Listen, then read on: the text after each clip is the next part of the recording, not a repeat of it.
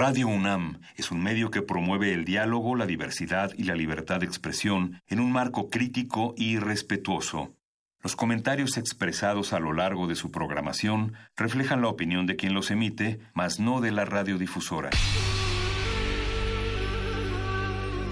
Por siglos nos hemos hecho escuchar.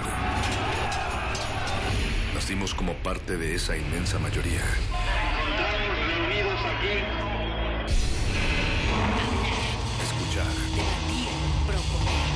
Cuestionar. Está en nuestra naturaleza. Seamos instrumentos de conciencia de nuestro pueblo. Usamos el sonido porque atraviesa obstáculos. Muros, fronteras. Nosotros somos la resistencia.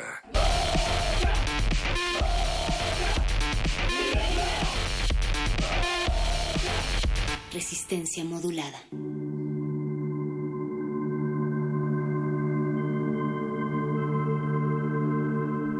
La limpidez. Quizá valga la pena escribirlo sobre la limpieza de esta hoja. No es límpida, es una rabia amarilla y negra, acumulación de bilis en español, extendida sobre la página. ¿Por qué? La vergüenza es ira vuelta contra uno mismo. Sí, una nación entera se avergüenza. Es león que se agazapa para saltar. Los empleados municipales lavan la sangre en la plaza de los sacrificios. Mira ahora, manchada, antes de haber dicho algo, que valga la pena la limpidez. México, Olimpiada de 1968, Octavio Paz. Resistencia modulada.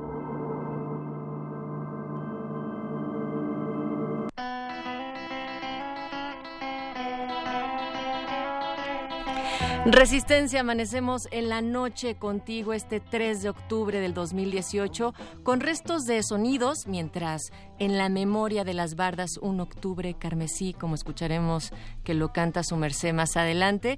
Y esto abre paso para seguir reflexionando colectivamente, como lo hemos hecho en los otros días, sobre los impactos que ha tenido en México y el mundo el año de 1968. Y también pensamos que aunque podría decirse que a 50 años estamos conmemorando el abuso político más grande del México moderno, pues ojalá y en 50 años no tengamos que conmemorar los excesos que han marcado al país durante los últimos 12 años, sino al contrario, que festejemos que fuimos capaces como sociedad de remendar nuestras tragedias, inspirados y gracias también hay que decirlo a la gran brecha que abrieron los jóvenes del 68 desde la motivación, de la rebeldía y por supuesto desde la resistencia. Y acá hay una resistencia que no se modula y muchas veces también se revela, afortunadamente, del otro lado del cristal en la producción ejecutiva, Oscar Sánchez, el voice, la voz silenciosa que más resuena, está el señor Agustín Mulia en la operación y también a dos planos de distancia sonora en la continuidad, Alba Martínez. Mi nombre es Natalia Luna y aquí arrancamos la resistencia a través del 96.1 en Resistencia Modulada Radio Universidad y queremos escucharles, leerles. Estamos a través de arroba R modulada en Twitter, Facebook, Resistencia Modulada. Y también queremos escucharles si nos mandan un mensaje de voz a través de nuestro WhatsApp en el 55 47 76 90 81. El mayo estalla en violencia y con actos de revolución a través de toda Francia. La masa estudiantil llega a paralizar el país. En 1968. Siga los tres movimientos de paz, remoje, exprima y tienda. Remo...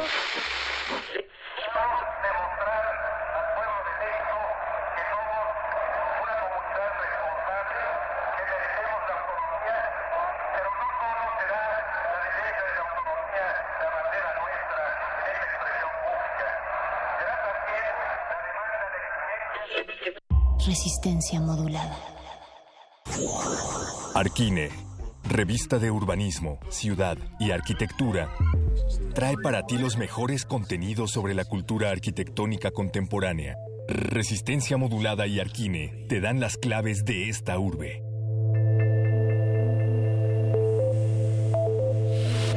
Arquine.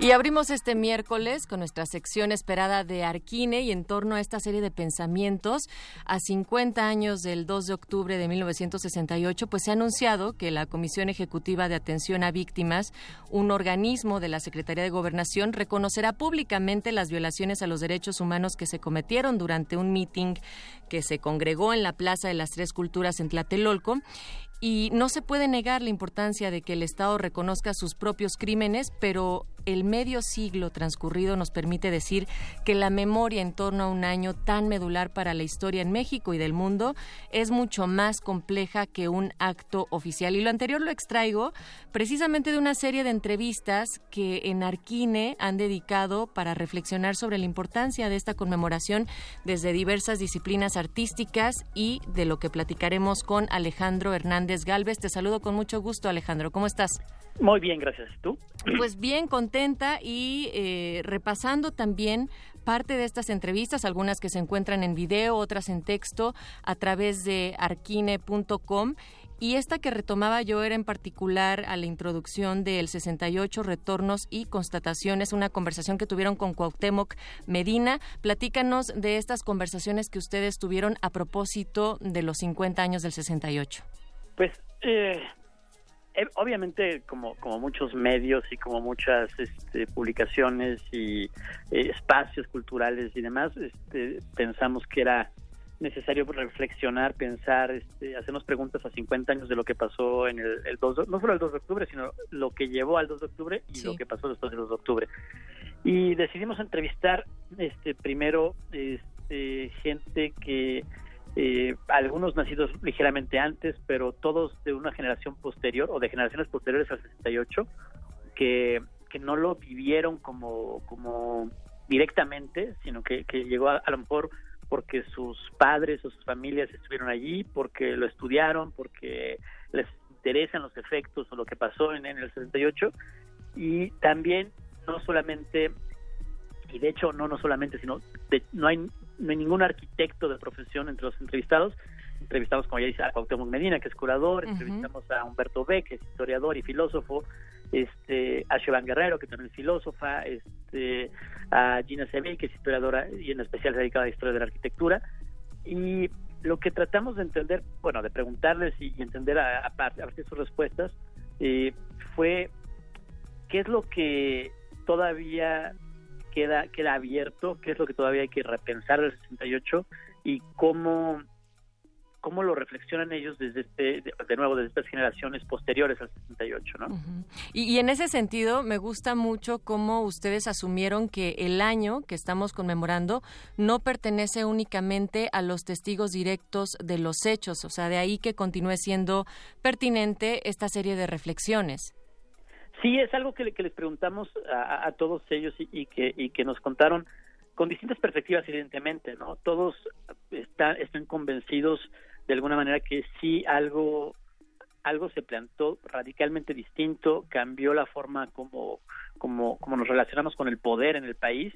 Eh, hay evidentemente distintas lecturas de por qué pasó, eh, si fue una clase media más o menos ilustrada que empezó a reclamar este, que se cumplieran ciertas promesas de la modernidad que no se cumplían eh, del todo, o sea, ya había este, mayor crecimiento económico, había una ciudad más moderna, este, hablando específicamente de la Ciudad de México, este, justo que sucede en Tlatelolco, que es un desarrollo arquitectónico habitacional bastante moderno y demás, uh -huh. pero en términos de democracia, de apertura, este, todavía no éramos plenamente, y plenamente a lo mejor es exagerarlo, ¿no? todavía no éramos modernos.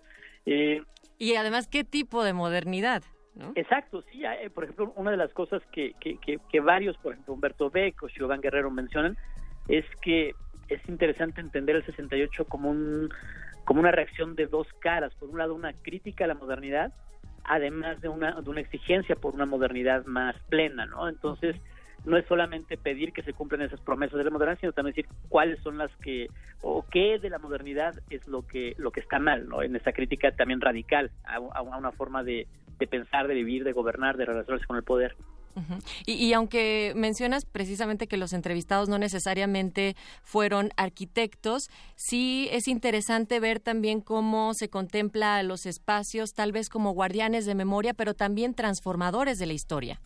Sí, claro, un poco nuestra intención era justo eso, tratar de nosotros, siendo una revista principalmente de arquitectura, este, que la hacemos entre arquitectos primordialmente y que, y que la mayor parte de la gente que nos lee yo creo que son arquitectos, tratar de entender desde fuera, desde otras disciplinas, cómo el espacio sí determina muchas cosas, ¿no? Cómo hay esta lectura de que el que, el que este espacio que acumula capas de historia, pues ya sabemos todos que es la, la, la Plaza de las Tres Culturas, este, pero que además físicamente estaba construido para ser un espacio abierto, pero al mismo tiempo cerrado, porque hay edificios que lo, que, que lo delimitan y que hacen fácil además que desde esos edificios se vigile y se controle el espacio lo que está abajo. Este, eso propició ciertas condiciones que, que al final culminaron en la, en, en la matanza del, del 2 de octubre, ¿no? Entonces, pensar eso, pensar cómo la arquitectura eh, de una manera quizá inconsciente o de una manera este, no, no, no completamente razonada por sus autores, se vuelve a veces colaboradora, a veces este, detonadora de o de cambios o de, o de represiones de cambios sociales. ¿no? Eso, eso nos interesaba tratar de entenderlo. Pues hay varios artículos bastante frescos que están desde el primero de octubre colocados en www.arquine.com. El 68, un símbolo siempre abierto de la autonomía, esta conversación con Humberto Beck que mencionabas, nuestro Tlatelolco, el 68, retornos y constataciones que yo decía de Cuauhtémoc Medina y el más reciente del día de hoy que es titulado Tlatelolco, Espacio y Memoria, conversación con Gina Sebey. Exacto. ¿Qué otras actividades eh, te gustaría compartirle a la Resistencia esta noche antes de despedirnos, Alejandro? Pues, pues que nos sigan esta semana, todavía nos queda jueves y viernes. Mañana publicamos dos textos más, una, una entrevista a Sonia Rangel, una entrevista eh, por escrito a Sonia Rangel, filósofa, y una entrevista en video a, a Siobhan Guerrero, también filósofa, y el viernes una entrevista con este tercero un quinto eh, sobre aquella pieza que hicieron hace 10 años, en- cuando los 40 años del 68, que desmontaron el escudo nacional de, de- de la Secretaría de Relaciones Exteriores, bueno, lo que era la- la- la- el edificio de la Secretaría de Relaciones Exteriores, para volverlo a montar al día siguiente. Entonces, todavía nos quedan dos días más de, de reflexiones sobre el tema. Búsquenlo así como 50 años del 68 en Arquine y bueno, nos va a dar también mucho gusto que ya después no digas que solamente los arquitectos leen en su mayor eh, medida Arquine, sino que toda la resistencia, Alejandro. Exacto. Nos dará mucho gusto también a nosotros. Muchas gracias, pues nos escuchamos dentro de 15, el siguiente miércoles, gracias Alejandro Hernández Galvez. Saludos. Saludos, eh, visiten www.arquine.com y antes de pasar a los muerdelenguas vamos a escuchar La necesidad de su merced, precisamente de ese de ahí extraía la frase en la memoria de las bardas, un octubre carmesí.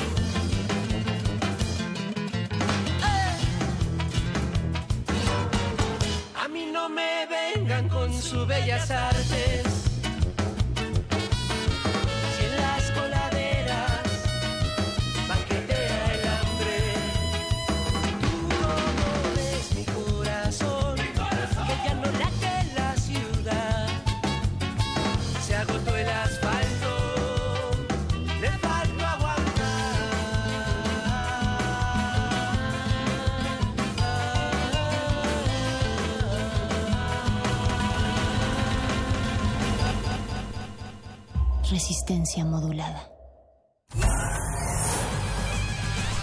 Lánguida la luna libra la lid lúbrica de libros. Maleable la mente emula al mutante milenario. Muerde lenguas, letras, libros y galletas.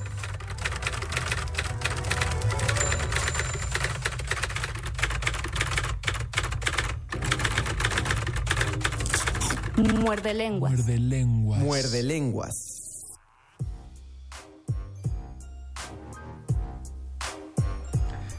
Nadie sabe el número exacto de los muertos, ni siquiera los asesinos, ni siquiera el criminal.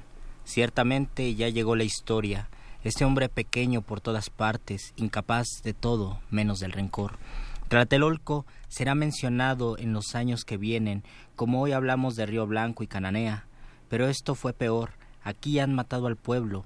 No eran obreros parapetados en la huelga, eran mujeres y niños, estudiantes, jovencitos de quince años, una muchacha que iba al cine, una criatura en el vientre de su madre, todos barridos, certeramente acribillados por la metralla del orden y la justicia social.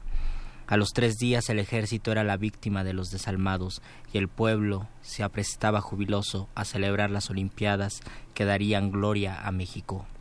El crimen está ahí, cubierto de hojas de periódicos, con televisores, con radios, con banderas olímpicas, el aire denso, inmóvil, el terror, la ignominia, alrededor las voces, el tránsito, la vida, y el crimen estaba ahí. Habría que lavar no solo el piso, la memoria, habría que quitarles los ojos a los que vimos, asesinar también a los deudos, que nadie llore, que no haya más testigos, pero la sangre echa raíces y crece como un árbol en el tiempo, la sangre en el cemento, en las paredes, en una enredadera, nos salpica, nos moja de vergüenza, de vergüenza, de vergüenza.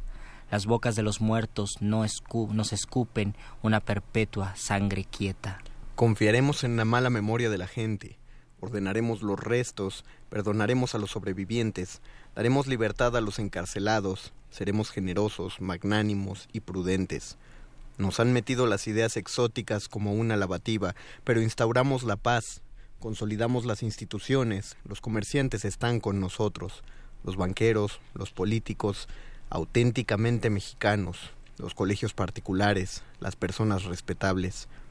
Hemos destruido la conjura, aumentamos nuestro poder, ya no nos caeremos de la cama porque tendremos dulces sueños. Tenemos secretarios de Estado capaces de transformar la mierda en esencias aromáticas, diputados y senadores alquimistas, líderes inefables, chulísimos, un tropel de putos espirituales enarbolando nuestra bandera gallardamente. Aquí no ha pasado nada. Comienza nuestro reino. En las planchas de la delegación están los cadáveres, semidesnudos, fríos, agujerados, algunos con el rostro de un muerto, Afuera la gente se amontona, se impacienta, espera no encontrar el suyo. Vaya usted a buscar a otra parte. La juventud es el tema dentro de la revolución. El gobierno apadrina a los héroes. El peso mexicano está firme y el desarrollo del país es ascendente. Siguen las tiras cómicas y los bandidos en la televisión. Hemos demostrado al mundo que somos capaces, respetuosos, hospitalarios, sensibles. ¡Qué Olimpiada maravillosa! Y ahora vamos a seguir con el metro, porque el progreso no puede detenerse. Las mujeres de rosa, los hombres de azul cielo, desfilan los mexicanos en la unidad gloriosa que construye la patria de nuestros sueños. Muerde, muerde, muerde, muerde lenguas.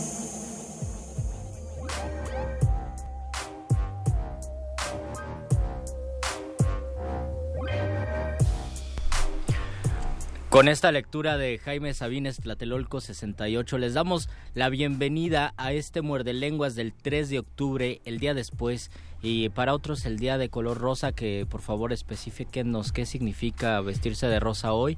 Y esta es la voz de Luis Flores del Mal. Y la voz del Mago Conde lo saluda cuando son las 8 de la noche con 27, casi 28 minutos del 3 de octubre. No, no, es, es en serio. ¿Tú no sabes por qué es el color rosa el 3 de octubre? No, solo sé que hay las personas se vistieron de color rosa. Ah, es que, es que cuadró porque es un chiste de la película Chicas Pesadas.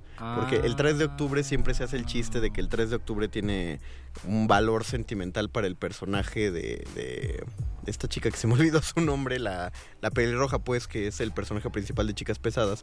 Pero en esa misma película le dicen es miércoles y los miércoles nos vestimos de rosa. Entonces, eso fue lo que hizo cuadrar este miércoles 3 de octubre. Ah, o sea, no, es cual, no son todos los miércoles porque yo dije jamás había visto la Bueno, eh, pues en e, estas chicas... Cuando cae miércoles 3 de octubre solo. Eh, estas chicas sí lo hacían cada miércoles que se vestían de rosa, pero hoy, hoy fue una ocasión muy especial para los fans de la película. Ah, entiendo. Como entiendo Rafa y con Paz. razón casi no vi casi no vi gente de rosa, pero sí vi mucho mame en internet. Bienvenidos.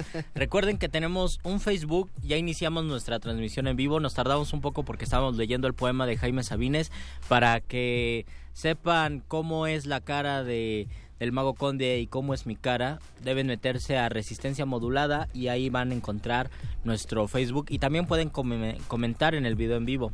Así, ajá. Sí, pueden dejarnos sus comentarios del tema que estamos que tratando esta semana, bueno, que tratamos el lunes y que continuamos este día, acerca de la memoria y el olvido, eh, aún, aún en la conmemoración de los 50 años del movimiento estudiantil del 2 de octubre. Eh, esperamos que les haya gustado la transmisión especial que todo Radio UNAM tuvo el día de ayer. También pueden dejarnos sus comentarios al respecto. Eh, Radio UNAM recibió, al- alguien, una escucha muy molesto le mentó la madre a Radio UNAM ¿Por teléfono por, por una de las eh, la recreación De la recreación, la imaginé. recreación ficticia que se hizo sí llamar al hubo muchas eh, mucha gente muy muy entrometida digo muy comprometida en Facebook en Twitter sobre todo muy padre todo pero sí alguien a- alguien lo recordó con con excesivo duelo entonces sí eh, pero eso también fue parte de la experiencia fue fue agradable. Y además era parte de asumir como, no sé, de un riesgo de radio de actualizar ese tema para que justamente se cumpla la consigna que hemos repetido y que se ha repetido durante 50 años. 2 de octubre no se olvida, no se olvidará. Me parece que hubo eh, pues un ambiente de muchísima solidaridad y de muchísima empatía. Los estudiantes volvieron a sacar su cobre y volvieron a sacar su fuerza y eso se notó muchísimo en la ciudad y mucho también en las reflexiones que se hicieron posteriormente en redes sociales donde decían qué orgullo ser estudiante y qué orgullo salir a marchar y saber que no estamos solos. Podemos decir también, pues hasta ahora no parece haber reportes de incidentes particularmente graves eh, durante la marcha. Eso, eso siempre se agradece. Creo que llevamos ya varios años en que la marcha del 2 de octubre transita con relativa paz. Y, y ya para entrar al tema del olvido y de la memoria, eh, al, no, sé, no sé si se pueda llamar incidentes eh, mediáticos o de internet, de lo que sí existió en redes sociales fueron comentarios donde se busca reivindicar la figura de Gustavo Díaz Ordaz, también como se ha buscado reivindicar, por ejemplo, a Maximiliano o a Porfirio Díaz, con la consigna de, porque yo soy muy inteligente y yo he leído mucho más que tú, quiero decirte que Gustavo Díaz Ordaz fue un buen presidente y actuó como todo un patriota, y esto no lo dicen los libros de historia porque los libros de historia son parte de, un sistema. Es extraño eso, yo creo que siempre ha existido, pero ahora es más común acercarnos y reflexionar sobre eso porque lo vemos en redes sociales. Yo quiero creer que quienes eh, lo hacen o lo comparten con esa convicción realmente solo lo hacen por provocar una especie eh, dentro de su humor tratan de verlo de manera provocativa y, y creo que sería el menor de los males porque el más grave sería que evidentemente sí pensaran que es una figura que, que se puede reivindicar o que se puede justificar así que yo lo veo por ahí porque todavía tengo fe esto, eh, sí estuvo muy raro y, y parte de estos comentarios surgieron justo cuando el lunes retiraron las placas de la inauguración del metro en las líneas de en las estaciones de Hidalgo, Zócalo, Pino Suárez y Valderas, donde estaba el nombre de Gustavo Díaz Ordaz las retiraron, ¿no? Para no pasar un 2 de octubre 50 años después y ver el nombre de esa persona. Algunos alegaban que era borrar la historia y otros decían que eso no significa borrar la no historia, porque sino todavía hay registros Exactamente, y además es no el nombre no es quitar el hecho histórico, sino al contrario, es porque tenemos memoria se quita ese, no, ese nombre. Ojalá por quitar el nombre se, se disolvieran todos los asuntos históricos que trae consigo, pero no. eh, yo creo que a mí me pareció una medida que ya se había tardado. De hecho. Y es eso de que ya se nombrara persona non grata, pues. Y, la, y la verdad sí era incómodo, no sé ustedes, pero sí era incómodo de repente esperar ahí abajo del reloj y encontrarte con el nombre de Gustavo Díaz Ordaz. O sea, no, Oh, no, qué como que no acabas entendiendo o, o pasabas enfrente de uno de sus bustos y no acabas entendiendo. Ahora los que viven en ¿Qué Xochimilco y, y viven en la calle Gustavo Díaz Ordaz, ¿qué han de sentir? Sobre sí. todo si es un estudiante, no, no lo sé, deberían quitar. Pero sí, la sí las van a cambiar, ¿no? También las calles. Yo espero que quiten el nombre de las calles Ay, ay, porque, ajá. No, no, adelante, adelante. Ajá, y, y que se sustituya justo con la memoria creativa, con la memoria poética, que es una de las maneras más refrescantes, reconfortantes de transmitir un hecho. Qué bueno que existen poetas, qué bueno que existen escritores que abordaron el tema an- durante y después de lo ocurrido. Ah, Una de las propuestas que se dio para cambiar los nombres de, la, de las calles, eh, Gustavo Díaz Ordaz, era que se le pusiera Mártires de 1968 o Mártires del 2 de octubre de 1968. Incluso 2 de octubre de 1968 Es- eso está bien. Exacto, el, el- el día está, está bien. Yo eh, ahorita, después de Filuni, eh, en, en la Filuni tuve la oportunidad, Radio UNAM me dio la oportunidad a mí y a Virginia este, Sánchez de platicar con Claudio Lomnitz, que es el compilador de un volumen que se llama 1968-2018, Historia Colectiva de Medio Siglo. Y ahí fue donde lo compraste. Ahí lo compré en Filuni, ahí estaba barato, ya sigue estando en las librerías de la UNAM, eh, ya no sé en cuánto esté ahorita, en Filuni era buen precio, pero en su prólogo eh, Lomnitz dice una cosa bastante puntual, que no se le podría llamar mártires a los eh, a, a A los estudiantes a los estudiantes del 68 porque para ser un mártir un mártir uno necesariamente tuvo que haber buscado el castigo o uno tuvo que haberse lanzado al peligro y haber sufrido la pena de ese peligro y los estudiantes eh, es que eso es lo trágico no se estaban lanzando a un peligro ellos estaban haciendo un mitin tan pacífico como había sido todos los miércoles antes de ese no sabían que estaban metiéndose a una trampa por eso es eh, ma- ma- es más víctima que mártir Claro. No, no estaban saltando ellos hacia eso Es lo importante de, de la memoria, de escribirlo. Me parece bastante cuestionable mirar eh, un hecho tan sangriento, tan triste como el 2 de octubre y saber que eso también es un fenómeno poético o ese hecho tan doloroso puede existir un poema, puedes escribir, se puede escribir algo al respecto. Muchos poetas tuvieron que dejar pasar mucho tiempo. José Emilio Pacheco, eh, su poema del 2 de octubre del 68 lo escribió justo 10 años después, porque yo creo que tuvo que pasar cierta reflexión, cierta maduración, pero también es válido y, y se, y se hicieron poemas de esa manera que surgieron a los pocos días, como intentar retratar ese momento de la realidad y saber que eso iba a trascender de manera poética y también como un hecho histórico. Creo que sería regresar a la plática que tuvimos la semana pasada sobre los escritores que tocaban el tema de Ayotzinapa, pero pues de lo cual ya, ya mencionamos. De lo ¿no? cual ya mencionamos y decimos que pues que, Pasa que- por- que está bien, ajá, de- y sí, que, y pasa que por cada tener- quien. ajá, exacto, que cada quien en su conciencia sabe o no sabe eh, si lo hace o no lo hace y también creo que aquí lo importante porque ya habíamos hablado alguna vez del olvido o de la memoria o quizás de las dos es sí, pero que en, en- a- en programas separados. en programas separados, es que ahora la memoria la estamos viendo como un valor y como un beneficio y, a- y hasta como un derecho que, te, que se tiene al momento de escribir, al momento de leer, también como un recurso para poder escribir, como una herramienta más bien, o una estrategia creativa, y el olvido como algo negativo a eso, como si existe el olvido, no podemos escribir, no podemos crear, no podemos cuestionarnos en el mundo, porque también existe la otra arista, habíamos dicho, está, de repente está mal eh, tener memoria, de repente está mal recordar ciertas cosas cuando tenemos que soltarlas y el olvido a veces es beneficioso. Decía Borges que solo una cosa no hay, es el olvido, y luego decía que la única venganza es el olvido, así que incluso los escritores se contradicen Bueno, pues está escribiendo aforismos, no máximas de no, la Biblia. ajá, y, está bien que y está bien que se contradigan porque en algunos casos es importante que no exista el olvido. Vamos a hacer una pausa musical para dejarlos re- reposar un poquito de nuestras voces, a menos que estén en Facebook Live, ahí, ahí no hay pausas comerciales, ahí pueden ver lo que ocurre tras bambalinas. Haremos un este breve corte y regresamos a Muerde Lenguas, Letras, Libros, Taquitos. Memoria y olvido.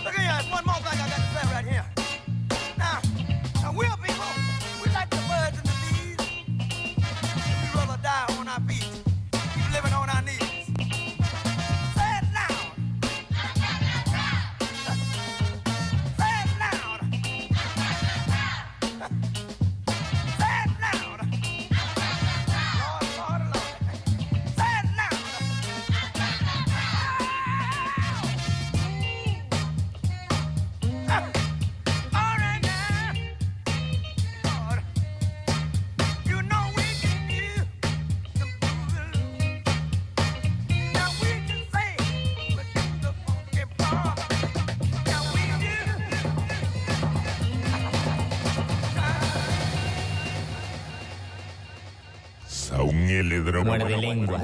Muerde lenguas.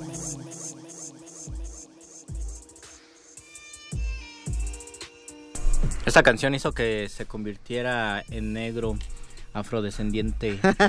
ya dijiste Arqueles. negro, ya no te para No, o sea, quería asumir negro y afrodescendiente, no era sinónimo ni corrección, Ah, ok. sino las dos, no era corrección política, Ah. era, era sinónimo, porque negro y afrodescendiente está bien. Nos dice la señora Nos dice la Berenjena. señora Berenjena, gracias Y- señora Berenjena y si por, ella lo dice, entonces... por colaborar, no me quería corregir, quería abundar en mi descripción después de escuchar esto y reflexionar sobre la memoria y reflexionar sobre el valor de la memoria que se tiene al momento de escribir. Dicen que los poetas, sobre todo, yo creo que los escritores en general deben ser personas memoriosos y la musa de los poetas era la musa específicamente de la memoria, Nemóside, y eso significaba que, bueno, en un principio todo poeta tenía que saberse muchos poemas de memoria, porque pues el poeta era el juglar y era el que Porque transmitía las ideas, Porque el papel era caro. porque el papel era caro y porque Homero era ciego, y además porque la musa les dictaba el poema. Entonces ellos en realidad eran interlocutores, intérpretes de la musa, y lo único que hacían era transmitir lo que habían escuchado en el Olimpo, eh, habían escuchado por un raptus místico. Entonces, por supuesto que la memoria jugaba un papel fundamental porque si no lo memorizaban al momento de transmitirse, lo olvidaban. Y creo que si ustedes escriben, eh, me van a dar la razón al momento de escribir algo, incluso escribir cualquier cosa, se les ocurre una gran idea y a los pocos minutos o a las pocas horas o incluso si la dejan reposar por días ya se los olvida por completo y es bastante frustrante pensar que había algo ahí que se iba a escribir y que ya no lo pudieron escribir. Eh, tiene... Hay, hay comentarios en... en Tenemos Facebook. comentarios en Facebook, nos mandaron, Gabriela Pérez dice, hola amigos, Rosa María nos manda un poemoji de tres, de tres monitos riéndose, Omar Gea nos dice que hay una propuesta para cambiar de Díaz Ordaz a Barro Sierra el nombre de las calles y de las avenidas, eso estaría Mm. bastante bien. Martelena nos dice que estuvo buenísima la transmisión de Radio UNAM el día de ayer de todo el día, salvo por derretinas, pero ¿por qué por derretinas, Martelena? Saludos a Rafa Paz. Saludos a Rafa Paz, le haremos llegar la queja. Y un dato en la narración de Juana, perdón, un dato en la narración de Juana Inés, donde se dijo que la calle Ricardo Flores, donde dijeron calle Ricardo Flores Magón y le cambiaron después para borrar la historia porque se llamaba Nonualco. Es decir, Juana Inés, Juana Inés dijo Ricardo Flores Magón y se llamaba Nonualco en ese momento. Así, sí, eh, así, así parece ser que se fue desde guion. Luna- Culpa, culpa de nosotros. De, Luna Mestli nos manda saludos, saludos a ti Luna Mestli y Gerardo Olvera Hernández nos dice saludos, saludos a todos los que nos sintonizan. Estamos hablando de la memoria, el terror y el temor al olvido y la capacidad que uno tiene para ser memorioso para poder escribir. Nos, escri- nos llamó también por teléfono nuestro queridísimo Lalo Nájera. Saludos Lalo. Nos llamó para preguntarnos si existe algún autor latinoamericano o español que haya escrito algo sobre el 68. Eh, fíjate, Lalo Nájera, no, no sé, no tengo fresco si, si en fechas cercanas al 2 de octubre del 68 se escribió algo al respecto, pero hay un autor llamado Carlos Castresana Fernández que fue fiscal de la bueno es fiscal de la fiscalía anticorrupción de España escribió acerca de la imprescriptibilidad de los crímenes cometidos el 2 de octubre. Eso eh, eso lo, lo publicó proceso justamente hace un par de antes de que empezara octubre creo que a finales de septiembre. Puedes buscarlo ahí hay un par de referencias. Eh, fuera de eso que me parece que sí debe haber algo al menos periodísticamente escrito porque si La, la el asunto reventó en sobre, españoles. Sí, sí, español, o sea, gente fuera de México, de habla hispana, Ah, escribió acerca del movimiento estudiantil del 60 Bueno, no del movimiento, sino de la matanza de Tlatelolco. Porque también habría que investigar cuáles escritores del exilio que ya estaban aquí en México eh, reaccionaron y cuáles fueron sus respuestas. Ah, eso, eso también es puntual. Eso también es puntual, pero sobre todo creo que eh, en cuestión de recoger la memoria y de ir reflexionando sobre el tema conforme pasaba el tiempo y saber que iba a estar ahí, eh, eh, provocó que muchos escritores después eh, se fijaran en el, en el tema y lo trataran, no en el momento que ocurrió, sino eh, después como un trabajo no periodístico, sino tal vez estrictamente literario para dejar una constancia que y, es, y en esto se empata con el periodismo porque en el periodismo también se deja constancia de algo, solo que en la poesía porque se piensa desde el campo de la literatura puedes dejarlo reposar más tiempo y saber que ahí va a existir el hecho y que por medio de, la, de las palabras de la creación poética se puede llegar a él. Fuera del aire platicaba con la señora Berenjena y con el maestro Alberto Cañani a propósito de los problemas de la memoria y yo, yo olvidé decir el lunes que mencionaste a Funes el memorioso, lo, lo terrible que debe ser, lo rencorosa que debe ser una persona que no olvida nada. ¿Cuánto rencor debe tener contra la gente a su alrededor? ¿Cuánta sabiduría debe tener para recordar absolutamente todo y no sentir ningún tipo de rencor. Bueno, sí, eso, eh, eso sería muchísima paz mental y, física y, sería lo esperable, pero eh, ah, debemos pensar que el olvido de pronto nos, nos otorga bondades y muchas bondades del olvido son justamente esas, que no tenemos que enfrentarnos a estar repasando en nuestra cabeza eh, asuntos que ya deberíamos dejar atrás. mencionábamos este problema de desapego que tenemos en general el ser humano y el maestro Candiani, ahí pregúntenle en Resistor al rato, cuando vuelva a estar, pero él mencionaba un dato que compartió hace un rato en su Facebook, que para 2025 la cantidad de información eh, digital que está trepada en la nube, o sea, toda la información de Internet, va a ser tanta que va a absorber un quinto de la electricidad del mundo. Solo, oh. solo sostener esa cantidad de datos. Porque lo mismo, creemos que subir información a la red es, lo sentimos como algo invisible, algo que no ocupa espacio, pero nada más piensen, abran su carpeta de imágenes y, digan si no se sienten agobiados por la cantidad de fotos que han guardado en la historia de sus computadoras. Porque se, ocupa espacio y se ocupa energía, energía, no sé cómo física. energía física para guardar eso y también algo que ya habíamos dicho el lunes nos hace reflexionar.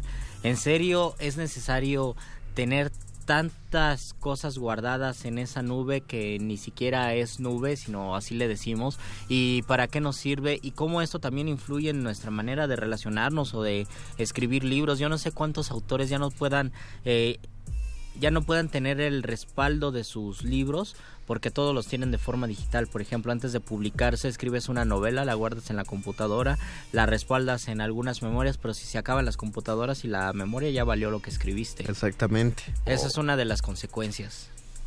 de las consecuencias de dejarle todo a la... Eh, es una de las consecuencias de dejarle todo a la, a la tecnología y de confiar que allí va a estar seguro. Pero también se hablaba acerca de, eh, eh, decíamos fuera del aire, se mencionaba el peligro que también a veces puede representar el tener... la casa llena de libros es una cosa muy pesada. Cualquiera que tenga libros y se haya mudado sabe el peso tan tremendo que es tener toda tu literatura contigo y no deshacerte de ellas. Sobre todo porque quieran o no, y puede ser como eh, polémico, eh, puede ser que no lo vayan a aceptar, es una especie de acumulación también. Sí, sí, es una acumulación. Sobre todo porque que nadie lee o no creo que todos lean los libros que, que, se compran o que adquieres o que te regalan. O sea, siempre va a haber más libros de los que lee, así seas uno de los mejores lectores que existan en el país o que hayan existido, siempre vas a tener muchos más libros. Y también sí quiero preguntar, ¿quién, alguien eh, sí lee a esa... ¿Tú eres un lector rápido, Luis? Yo no soy un lector rápido. yo tampoco. Soy un lector bastante lento y es algo que me frustra y también es una de las consignas que he tenido desde hace un año y medio más o menos de no comprar absolutamente ningún libro. Eh, por lo menos este sentir que he leído bastantes para comprar otro y de repente la cumplo y de repente no. Y de repente no. Pues ya vamos a, abrirle espacio a, a, una voz que no hemos escuchado eh, desde, la semana, pasada, y que merece su espacio aquí también porque escuchamos su música y sus sonidos, pero también queremos escuchar su sabiduría. Es el momento favorito del muerde lenguas. El instante apoteósico. La hora de la iluminación. Con el doctor Arqueles. Cuando la primer duda del hombre surgió, el universo respondió con el conocimiento en forma de persona una persona con suéter.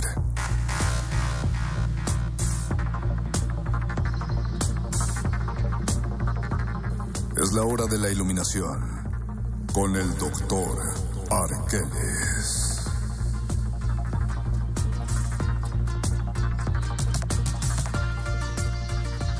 Mi querido doctor, no tiene usted idea de cuánta alegría me da presentar su segmento en este y. Y cuánta alegría nos da escucharlo de nuevo aquí. Gracias. No, no, gracias, a gracias. usted. en Doctor serio. Arqueles, antes de que empiece, quiero mandar saludos a Tuxtla Gutiérrez, Maite Vázquez. Nos manda saludos desde Tuxtla Gutiérrez. Eh, Martelena dice que les cuenta que se sentía como nunca en las calles una solidaridad. De hecho, perdón Marta, de, de hecho alguien en el metro le preguntaban si había ido a la marcha y decía que no.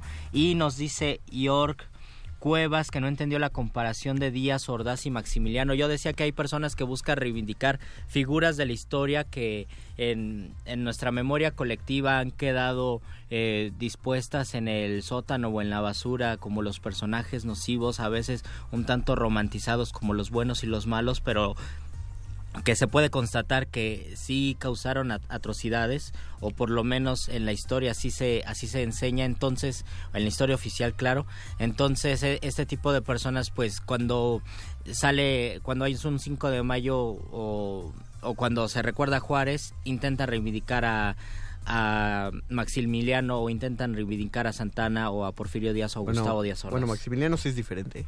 Maximiliano, ah, por eso, por eso no entendía la comparación. Yo entiendo que no hayas entendido, no es ninguna comparación, sino que buscan reivindicar estas personas. Y, doctor, ¿ya estaba usted aquí? Extraordinaria reivindicación, Luis.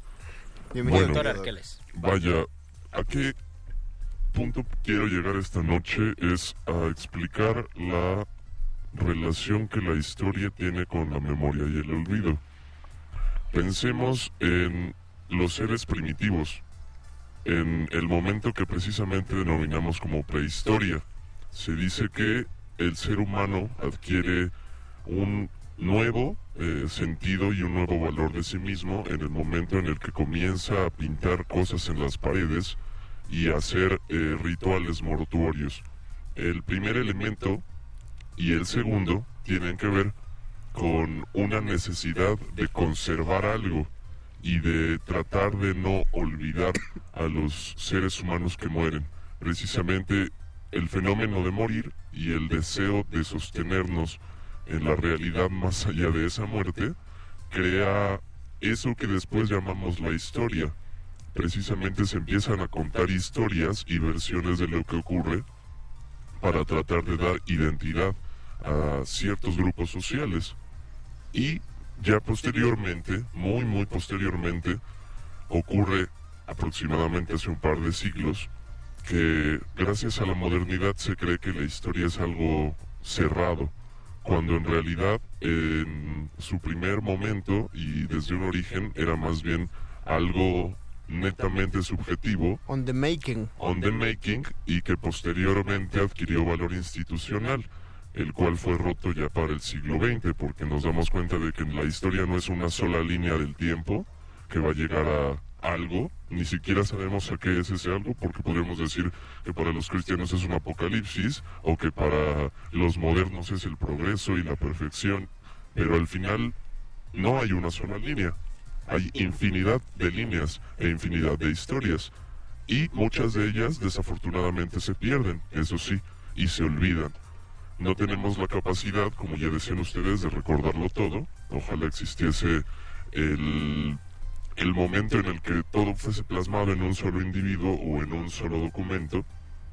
Pero finalmente eso también nos da libertad para explorar y para ver diferentes perspectivas sobre hechos históricos, sobre procesos sociales y sobre nosotros mismos. Es decir, podemos contarnos y contar historias que traten de modificar la realidad, porque sabemos que generalmente el que gana es, el, que, cuenta, la historia. Pero doctor Arqueles, yo no sé hasta qué punto sea satisfactorio conocer toda la verdad y si tuviéramos la oportunidad de ser memoriosos o de encontrar un- una memoria universal que haya guardado cada hecho y cada acontecimiento de, de nuestra historia, ¿qué tan, ¿qué tan fructífero sería eso?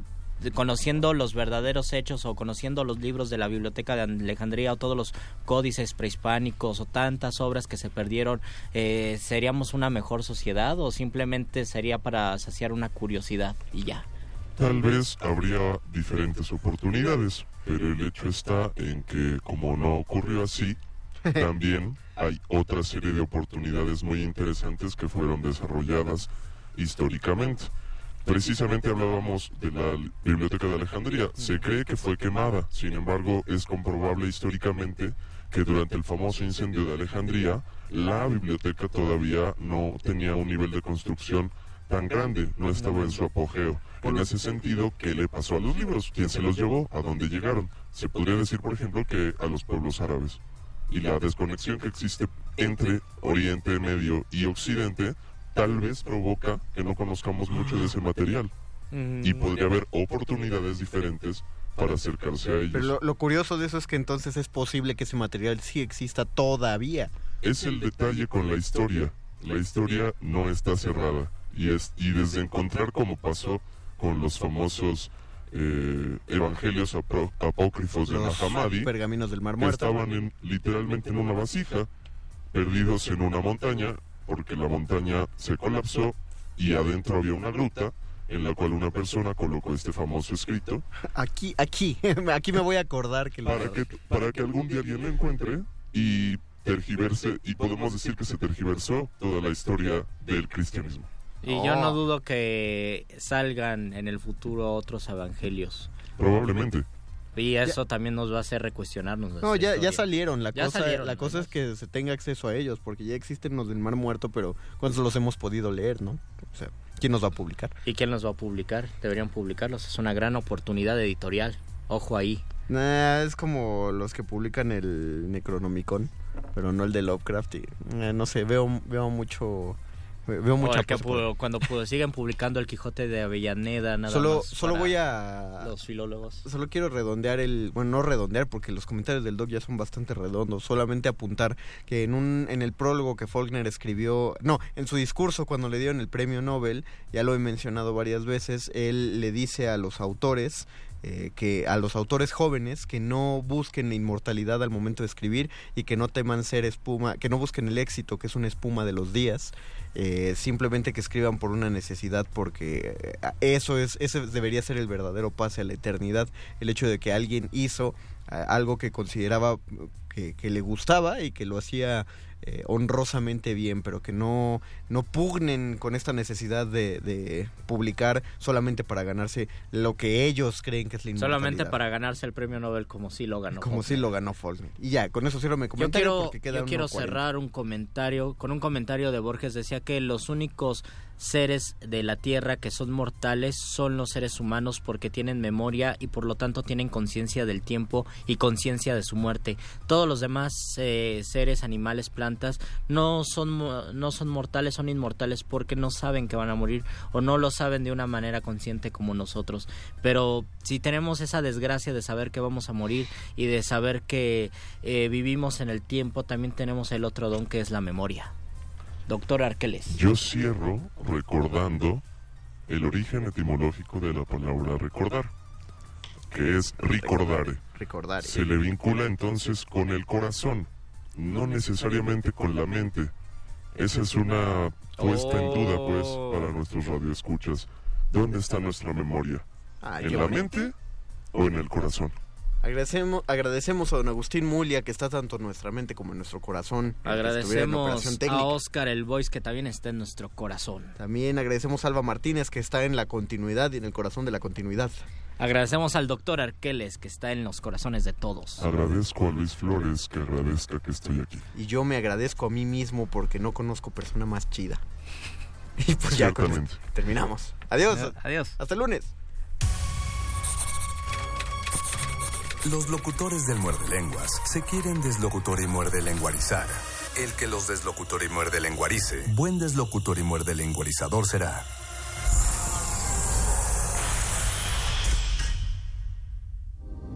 Resistencia modulada. 2018. 100 años del nacimiento de Louis Althusser. La primera pregunta que le hice, ¿por qué entre los autores que usted menciona como influyentes en su obra no aparece ningún marxista? ¿Cuáles eran estos? Foucault, Bachelard, Canguilhem, etcétera. ¿Y cómo me responde él? Pues es muy simple, porque lo que han hecho de la filosofía en los países socialistas es absolutamente aplastante. En cambio, los que acabas de citar, los franceses, sí permiten seguir pensando. Doctora Fernanda Navarro, estudiosa de la filosofía. Louis Althusser, 96.1 de FM. Radio UNAM, Experiencia Sonora. Hace 50 años, en distintas partes del mundo, los jóvenes tomaron las calles en busca de cambios políticos y sociales. El México de hoy no podrá seguir siendo el de antes del 26 de julio. La prensa vendida no logró convencer de que la lucha estudiantil resulta de la agitación extranjera. Sigue día a día lo que pasó en México durante el movimiento estudiantil. Escucha semanalmente en descargacultura.unam la crónica documental Este día en 1968. El laboratorio Arte Alameda exhibe la muestra Los pies en el agua y la mirada en las estrellas, Esperando el relámpago, integrada por 10 piezas pictóricas, escultóricas, mecánicas, fotográficas, sonoras y fílmicas, que son el resultado de la convocatoria del programa Arte, Ciencia y Tecnología, convocado por la Secretaría de Cultura, el CENART, el INBA y la UNAM, para vincular el arte y la tecnología. Los pies en el agua y la mirada en las estrellas, Esperando el relámpago, se puede visitar en el laboratorio Arte Alameda.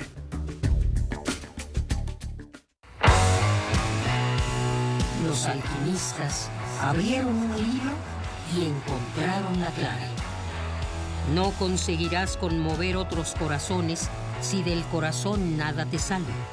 Desde entonces, musicalizan historias. Sé parte de esta novela sónica. Conoce a El Fausto. Presentando el álbum Resiliente, viernes 5 de octubre a las 21 horas en la sala Julián Carrillo. Dale rock a tu vida. Sé parte de Intersecciones. Radio UNAM. Experiencia sonora.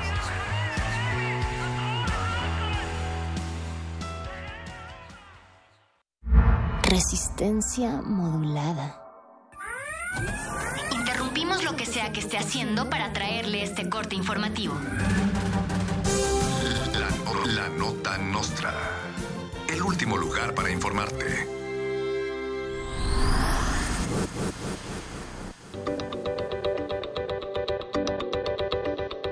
Sergio Mayer, el nuevo secretario de Cultura, anuncia la beca cultural Sergio Mayer al talento mexicano. La nueva beca que usará recursos de la extinta beca del CONACIT premiará a poetas, bailarines, músicos y fisiculturistas mexicanos con aptitudes sobresalientes. Las propuestas y temáticas serán vigiladas por el mismo Mayer. El tema de este año será Banana. Jóvenes y ciudadanos admiradores de Díaz Ordaz, del libre mercado y que se quejan de las marchas del 2 de octubre, salieron a marchar de rosa para conmemorar el Mean Girls Day o el Día de Chicas Pesadas, pero ellos les dicen Mean Girls Day. Las caravanas rosas se dirigieron de sus oficinas a Santa Fe. Durante la manifestación se denunciaron varios casos de violencia y provocaciones por parte de porros con aspecto de Lindsay Lohan, el actual aspecto de Lindsay Lohan, y todos gritaban ¡qué fetch! Alex Sintek anuncia su retiro de la música para volverse sacerdote católico. Luego de ser acusado injustamente de acosar a un joven menor de edad en redes sociales, el famoso cantante de reggaetón decidió que el ambiente musical es demasiado pecaminoso para él, por lo que decidió dedicar su vida al sacerdocio. Sintek comenzará dando clases de canto a niños del coro menores de edad. Una cerveza mexicana lanza campaña en donde güeros portan una camiseta con la leyenda orgullosamente indio. Representantes de pueblos originarios en México se declararon ofendidos por ser relacionados con el agua sabor a ceniza de dicha marca de cerveza. Esto fue la nota nostra, coma frutas y verduras y aliméntase sanamente. La publicidad se estanca cuando existe gran barullo al presumir con orgullo a un indio con la piel blanca. Pero fue bastante franca esta acción y no es extraño que el publicista haga daño, porque en la publicidad solo existe una verdad, convencer con puro engaño.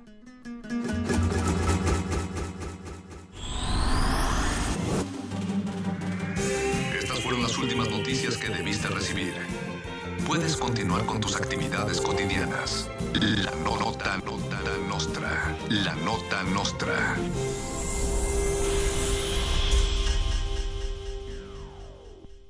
Resistencia modulada. Aquí queremos un mundo en el que quepan todas las familias, voces, Opiniones. mundos. Veo un México de comunidades indígenas. Nos protegemos en muros de cristal para evitar la vigilancia. Si no podemos bailar, entonces no es nuestra resistencia. El modernísimo. Todo es arte. Todo es política.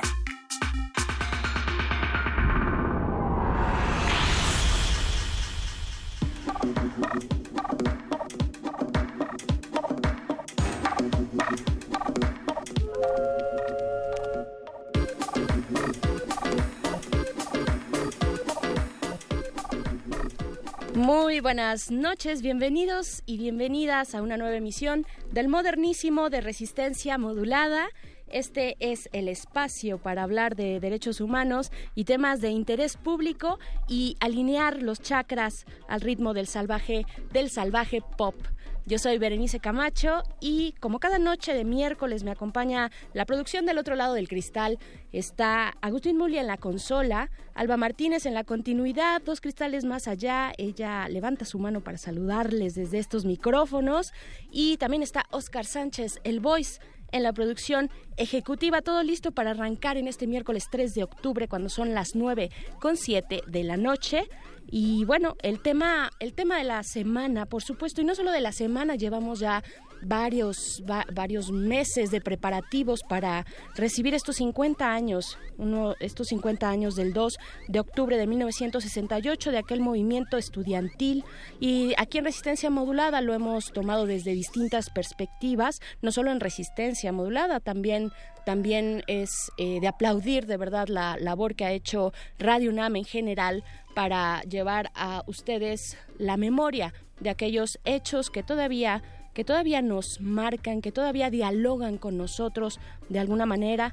Y hoy hablaremos con Valeriano Ramírez, él es profesor de la Facultad de Ciencias Políticas y Sociales del Centro de Estudios Políticos de esta universidad, especialista en movimientos sociales en México, para precisamente saber de la importancia de estos, de los movimientos estudiantiles en este país y cómo construyen también desde ahí la democracia. Además, además también vamos a platicar con Alfredo Lecona. Él es integrante del colectivo Seguridad sin Guerra. Seguramente ustedes lo, lo recuerdan, recuerdan esta iniciativa, este colectivo que ha tenido mucha fuerza eh, y ha sido pues muy agudo en señalar la escalada de militarización que ya lleva casi 12 años en este país. Pues bueno, hablará eh, Arturo Lecona respecto a la pues propuesta, la petición que este colectivo presentó ante la Suprema Corte el día de ayer para que le dé cabida esta Suprema Corte a la sociedad civil en las discusiones que tendrán, que se darán lugar ahí respecto a la constitucionalidad de la Ley de Seguridad Interior. Recordemos que el pasado diciembre de 2017, eh, pues Enrique Peña Nieto promulgó, bueno, promulgó y, promulgó tal cual la Ley de Seguridad Interior, una ley pues muy eh, criticada porque pues según estos colectivos y los especialistas que lo conforman, pues no es una ley que aborde mm, de la mejor manera, digamos, ya nos contará Alfredo Lecona, de la mejor manera la, el problema de militarización y de seguridad, esto que le han llamado seguridad interior, cuando en realidad pues es un tema también de seguridad pública a manos de las Fuerzas Armadas. Entonces, pues eso, eso hoy para el modernísimo de esta noche. Y pues como ya les comentaba, mucho que decir del 68. De entrada, eh, pues para las generaciones actuales de jóvenes me parece que puede ser un, un espejo en el cual nos medimos, nos reflejamos, nos podemos leer y preguntarnos pues cuánto hemos avanzado desde entonces Hoy tenemos cierto margen de libertad de expresión, pero aún hay presos políticos. Eh, los algoritmos configuran nuestro campo de comunicación en línea. Antes prácticamente pues no había prensa fuera del control estatal, pero hoy hoy la hay aunque atraviesa por una severa crisis de violencia contra periodistas. En fin, son muchas, muchas las eh, diferencias y las similitudes, los puntos de encuentro que podemos tener con aquel movimiento del 68 y queremos sobre todo que ustedes nos digan, porque esto se construye en colectivo, que ustedes nos compartan sus opiniones, arroba R modulada en Twitter y en Facebook Resistencia Modulada, así nos pueden encontrar. Y pues díganos qué, qué opinan de este movimiento, cómo lo vivieron ayer, si fueron a la marcha o no fueron, o alguno de los muchísimos eventos, muchísimos, particularmente en esta universidad, pues se hicieron... Eh, decenas de eventos o muchísimos eventos, por decir algo, de, este, de esta conmemoración de 1968. Así es que ahí están nuestras redes sociales para que ustedes nos sigan comentando. Y pues dentro de lo que ocurrió en aquel año de 1968, muchos eventos confluyeron en el mundo, no solamente en México, y los jóvenes mexicanos se vieron eh, pues influenciados en gran medida por estos eventos. Uno de ellos fue la salida al mercado de la píldora anticonceptiva en Estados Unidos a principios de los años 60 y fue parte esencial de la liberación sexual de las décadas siguientes. Y pues como no hay revolución sin liberación sexual, vamos a escuchar esto de estéreo total un dueto franco-alemán que suele aderezar sus canciones con contenidos marxistas. La canción es Baby Revolution y con esto nuestra primera pausa musical del modernísimo. El modernísimo. Hemos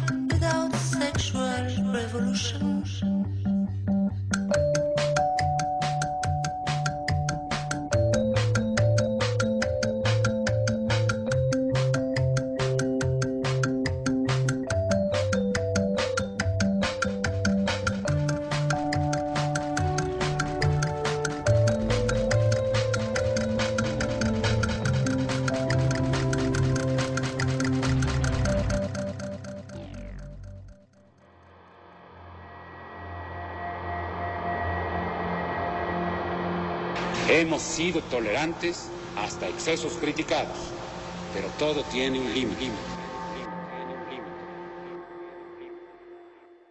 El modernísimo.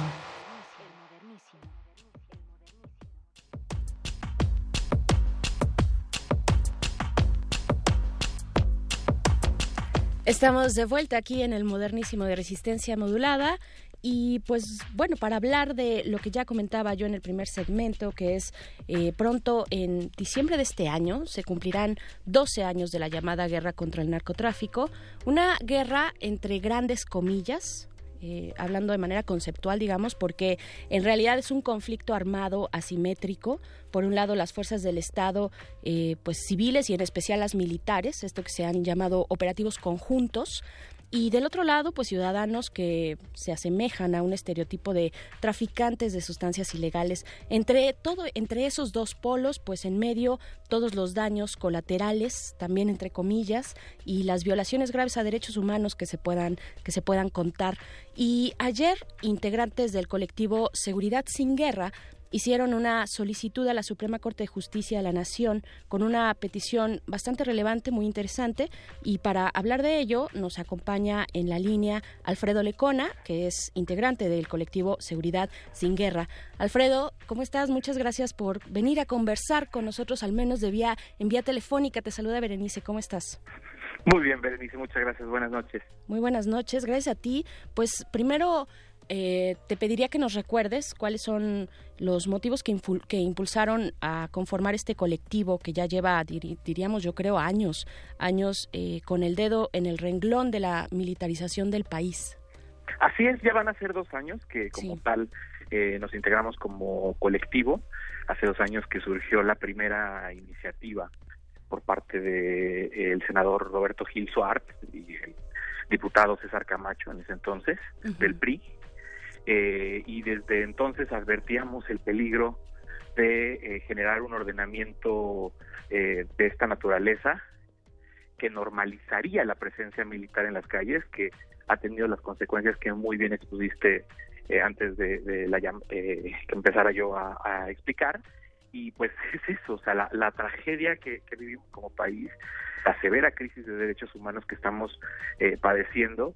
Y ayer, por ser por haber sido 2 de octubre, por haber sido una fecha en la que recordamos los 50 años de la, de la trágica noche de Tlatelolco, una noche que debió marcar al país al grado que no debieron de haber más padres y madres buscando a sus hijos, a sus hijas, más corazones rotos en este país que lamentablemente se cuentan por decenas de miles y centenas de miles en el caso de, de, los muertos, de los desplazados en este país. Entonces, eh, la ley de seguridad interior ciertamente es ese ordenamiento que, normaliza la presencia de, de los eh, de las Fuerzas Armadas en, las calles y eh, se aprobó en un proceso muy atropellado. Claro, a ver, cuéntanos, cuéntanos de eso, porque de estos eh, hace dos años que nos comentabas de que se conforma este colectivo Seguridad sin Guerra, eh, al año pasado, digamos que se aprueba esta ley de seguridad interior, pues mucha agua ha corrido.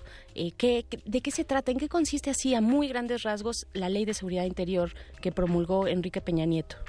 Exacto, a grandes rasgos permite a las Fuerzas Armadas hacer lo que sea bajo una etiqueta de esta etiqueta tramposa de seguridad interior que en verdad es seguridad pública que manda todo su actuar a un abismo en el que el ciudadano no puede saber eh, que, es, eh, bajo qué eh, argumentos o bajo qué lógica se está actuando. Entonces por ende los abusos y los, los, los atropellos también también quedan en ese abismo. Entonces le da impunidad a las Fuerzas Armadas, para decirlo con, con toda claridad. Eh, para esto hay dos regímenes que contempla la ley. Uno es cuando el presidente de la República, a petición de, una legislatura o de un gobernador o por él mismo, eh, eh, decide hacer un despliegue militar en una región determinada y digamos que por escrito pone la duración de, de, los operativos o del despliegue, que es la forma, entre comillas, más transparente de saber eh, dónde están las Fuerzas Armadas y ese régimen es el de esa ese, ese documento se llama Declaratoria de Seguridad Interior. Pero el otro régimen que crea es el del actuar discrecional permanente de las Fuerzas Armadas para prevenir las amenazas a la seguridad interior, cualquier cosa que quiera decir eso, y entonces actuar en todo momento bajo el cobijo de la opacidad. Claro, el tema de la, de la permanencia, ¿no? Es lo que, entre otras cosas, además conceptuales, el tema de la permanencia es lo que brinca, ¿no? Exactamente, ese es, ese es el de los regímenes más preocupantes. Muchísimas organizaciones de la sociedad civil, académicos, expertos nacionales y organismos como la CNDH se pronunciaron en contra, además de una histórica cantidad de recomendaciones internacionales de la Comisión Interamericana de Derechos Humanos, de la propia ONU, en el sentido de que no avanzáramos en la aprobación de ese ordenamiento y que mejor se optara por lo que nos han dicho por años, que eh, se hiciera un plan de retiro paulatino de las Fuerzas Armadas, Nadie dice y nadie quiere que el primero de diciembre o en este momento salgan las Fuerzas Armadas de los lugares en donde están y regresen a sus cuarteles. Sabemos que la problemática del país es tal que tiene que haber un retiro gradual, pero cada vez que se aprueban ordenamientos como estos, eh, están pateando, el Estado mexicano está pateando la responsabilidad de fortalecer a las policías locales a quienes les corresponde esa obligación de preservar la seguridad pública, quién sabe para cuándo. Entonces, eh, eh, tan histórico fue la cantidad de histórica fue la cantidad de, recomendaciones y de rechazos a la ley de seguridad interior que cuando el Congreso de la Unión la aprueba y, Enrique Peña Nieto lo promulga, recaen sobre esta ley una serie de recursos eh, de, de, impugnación, de controversias constitucionales y acciones de inconstitucionalidad que va a resolver la Corte, por lo que sabemos, ya en estas semanas y el posicionamiento que hicimos ayer y la petición que eh, le hacemos a la Corte, a todas las ministras, a los ministros, pero especialmente al ministro presidente, es abrir audiencias públicas, ciudadanas, donde puedan escuchar a las víctimas de la guerra, a expertos que estén a favor e incluso, este, perdón, en contra e incluso a favor. Claro. Porque, porque sabemos que ahí están las posturas, pero la Corte eh, tiene que, que tendría, por el, la importancia del tema, que abrir el debate público, que, amplificar la voz de, la de las voces opositoras y, y, de las voces a favor en, un ejercicio que no, no se da realmente mucho en la Corte. Exacto, es lo que, te iba a preguntar. no, no recuerdo muy bien como un caso específico donde la Corte, digamos, abra sus puertas de esta manera, con, eh, de manera consciente para que, o sea, algunas sesiones sí son, sí son públicas, supongo, ¿no? Pero, pero no de esta manera formal, ¿no? Con víctimas, eh, con foro a sociedad civil, ¿no? Exactamente. Mira, recordarás quizás que hace 10 años, y el auditorio recordará, hace 10 años cuando se eh, discutió en la Ciudad de México la interrupción legal del embarazo, eh, en ese momento sí abrió, en junio me parece de 2008, eh, la Corte sí abrió audiencias públicas donde estaban los ministros ahí sentados, las ministras también, escuchando las voces a favor y en contra, y, y, es un asunto de voluntad política, no hay un fundamento legal específico para que esto suceda, es la voluntad de transparentar la justicia constitucional, porque sí vemos todos los martes y jueves estas sesiones públicas donde deliberan entre ellos, donde debaten entre ellos. Lo que estamos pidiendo es dar un paso más allá. Creemos que la guerra y la situación de, derechos humanos en el país lo amerita, o sea, es del, del tamaño, de un tamaño tal y tan importante como, como en su momento fue la interrupción legal del embarazo, que vale la pena repetir ejercicios de esta naturaleza para que se fortalezca la misma resolución de la Corte en el sentido en, el que eh, se pronuncien. Sea, esto, esto fortalece a la misma Corte. Y, de hecho ayer lo que nosotros hicimos fue retomar las palabras del propio ministro presidente, de Luis María Aguilar Morales, que eh, dijo en la semana pasada en un coloquio sobre el 68, palabras más, palabras menos, que el diálogo es la vía que, que, si el 68, el 68 nos dejó claro que siempre debe escucharse la voz y el eco de, de los jóvenes, que nunca deben cerrarse los canales de comunicación, que siempre es posible crear espacios de diálogo y concordia, que siempre es posible crear causas institucionales que puedan fluir para cualquier inconformidad y construir la paz. Entonces, lo que estamos haciendo es retomar las palabras del ministro, hacerlas propias, decir, bueno, señores ministros, señoras ministras, tienen un asunto en sus escritorios, en sus manos, que amerita que se abran estos canales de diálogo, como bien dice el presidente de la Corte, y, que eh, no pase lo que pasó en el Congreso de la Unión, que fue hacer caso omiso a las voces de la ciudadanía. Claro, unas voces que se agolpaban afuera de las puertas del Senado. Yo recuerdo bien estas manifestaciones previas a, que se promulgara, digamos, eh, esta ley de seguridad interior eh, a principios de diciembre, ¿no? Fueron varias, en varias ocasiones ahí los ciudadanos afuera de las puertas eh, del Senado de la República. ¿Qué esperan, qué esperan ahora como colectivo, Alfredo Lecona?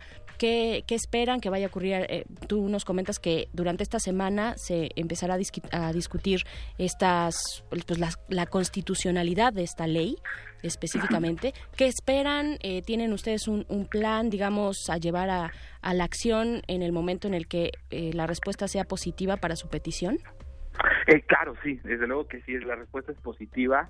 Eh, ahí estaremos eh, acompañando a las víctimas. El colectivo está conformado por 300, más de 300 organizaciones de la sociedad civil, que muchas de ellas acompañan los dolores más grandes de este país, como el Centro PRO, con Ayotzinapa Payatenco, la Comisión Mexicana para la Promoción de Derechos Humanos, la Fundación para la Justicia y el Estado Democrático de Derecho. Hay muchísimas fundaciones y organizaciones que están que conforman el colectivo y que desde luego estarían interesadas en participar en estas audiencias, pero que también se escuchen las voces a favor. O sea, no sabemos que aquí hay dos posturas. La nuestra ha sido muy, muy clara, pero queremos que se debata los públicos. Nada más para precisar, no, no esperamos que esta semana se, se, empiece a debatir, sino que en las siguientes semanas eh, eh, se presente ya el proyecto, que tendrá que ser un proyecto público y que no vaya a ser una cosa tal como que en dos sesiones se echen toda la discusión los ministros y las ministras y pues nada más nos quede la conformidad. La Corte tiene sus propios tiempos, su propia lógica, ellos administran sus asuntos de forma, eh, eh, pues muy, eh, ¿cómo decirlo?, poco clara, en cuanto que no existen términos eh, específicos para que resuelvan un asunto u otro. Entonces, queremos que aquí sí se haga un breve alto en el camino y que se abra la justicia constitucional de forma transparente. Claro, y hay una petición en Change por ahí, ¿no? Del el colectivo Seguridad Sin Guerra. Hay una petición en Change, pero creo que en este momento también, bueno, la plataforma misma del colectivo tiene eh, eh, un, un mecanismo, una aplicación para enviar un correo masivo. No nos quita más de un minuto promesa, menos de un minuto, quizás hasta 30 segundos, entrar a www.seguridadsinguerra.org y enviarle un correo masivo a los 11 eh, ministros y ministras para que para solicitar que eh, no sea que, que se declare inconstitucional la ley de seguridad interior. Esa es una herramienta ciudadana que ha abierto el colectivo para ejercer esta presión que creemos que es necesaria. Claro. Eh, Alfredo, solo y por último, para especificar, ustedes que llegaron ayer a, la, pues a este primer cuadro del centro histórico donde se localiza la Corte, eh, ¿ustedes vieron alguna voluntad por parte de las y los ministros? Eh, ¿Sintieron pues que se les abrían las puertas? ¿Cómo, cómo fue este encuentro? Pues este no porque realmente lo que hicimos fue entregar este escrito en oficialidad de partes, donde cualquier ciudadana y ciudadano puede eh, llevar una comunicación o hacer, realizar una impugnación por algún asunto específico eh, en contra de, eh, digo, a través de, este, o dirigido a la Suprema Corte de Justicia. Nosotros ayer en presencia con, con el acompañamiento muy, muy valioso de Diego Luna, que, que siempre se ha sumado a, esta causa, lo sentimos parte del colectivo, de hecho, que este, dimos un mensaje en la escalinata de la Corte, una muy buena atención, una muy buena eh, apertura dejarnos realizar ahí la conferencia de prensa, pasamos a presentar el escrito y pues estamos a la espera de una respuesta. Sí, claro, y la verdad importante decir que eh, ahí la participación, la figura, eh, pues muy popular de Diego Luna, ¿no? De este actor, pues porque de pronto no todos estamos enterados de lo que está ocurriendo y tal vez es una forma, una forma de llamar nuestra atención hacia estos temas que son tan importantes para todos y todas en este país. Alfredo Lecona, eh, pues muchas gracias, estaremos ahí dándole seguimiento a esto que ocurra, por supuesto, en la Corte, esta discusión de la constitucionalidad de la Ley de Seguridad Interior. Muchísimas gracias por contarnos lo que ocurrió.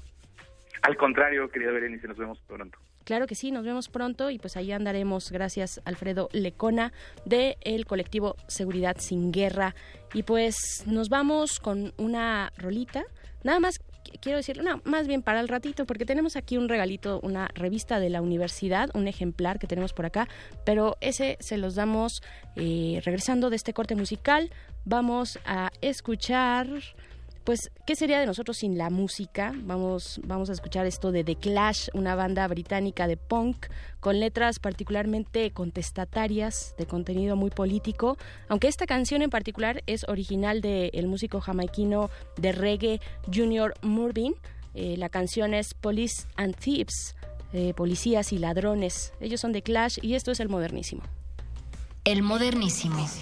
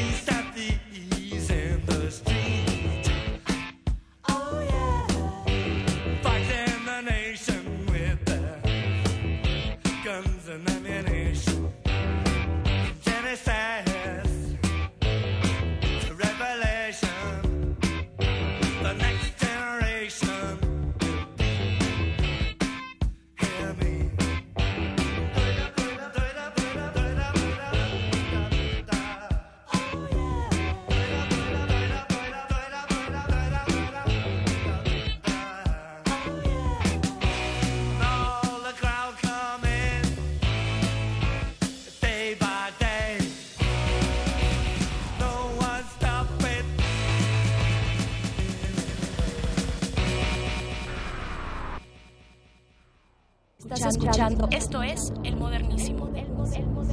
El Modernísimo. y que, que conserváramos la calma, conserváramos la calma. Se dijo que el ejército ya había llegado, entonces se sentía así como una sensación rara, rara, ¿no? Rara, rara, rara, ¿no? Cuando ya estaba el ejército aquí, lo, lo que hicimos fue que nos volteamos todos hacia el oriente, se supone que el ejército venía de ese lado. Empezamos a gritar primero una porra al Politécnico, un huelum, Vino una Goya. y después vino una Goya, se sentía así como una sensación rara, ¿no? Y al terminar la Goya, el helicóptero sol- soltó tres bengalas, que yo las vi, que como si cayeran a un lado así de la iglesia, ¿no? Y entonces al terminar la tercera bengala, se inicia una balacera de repetición, o sea, no es una El modernísimo.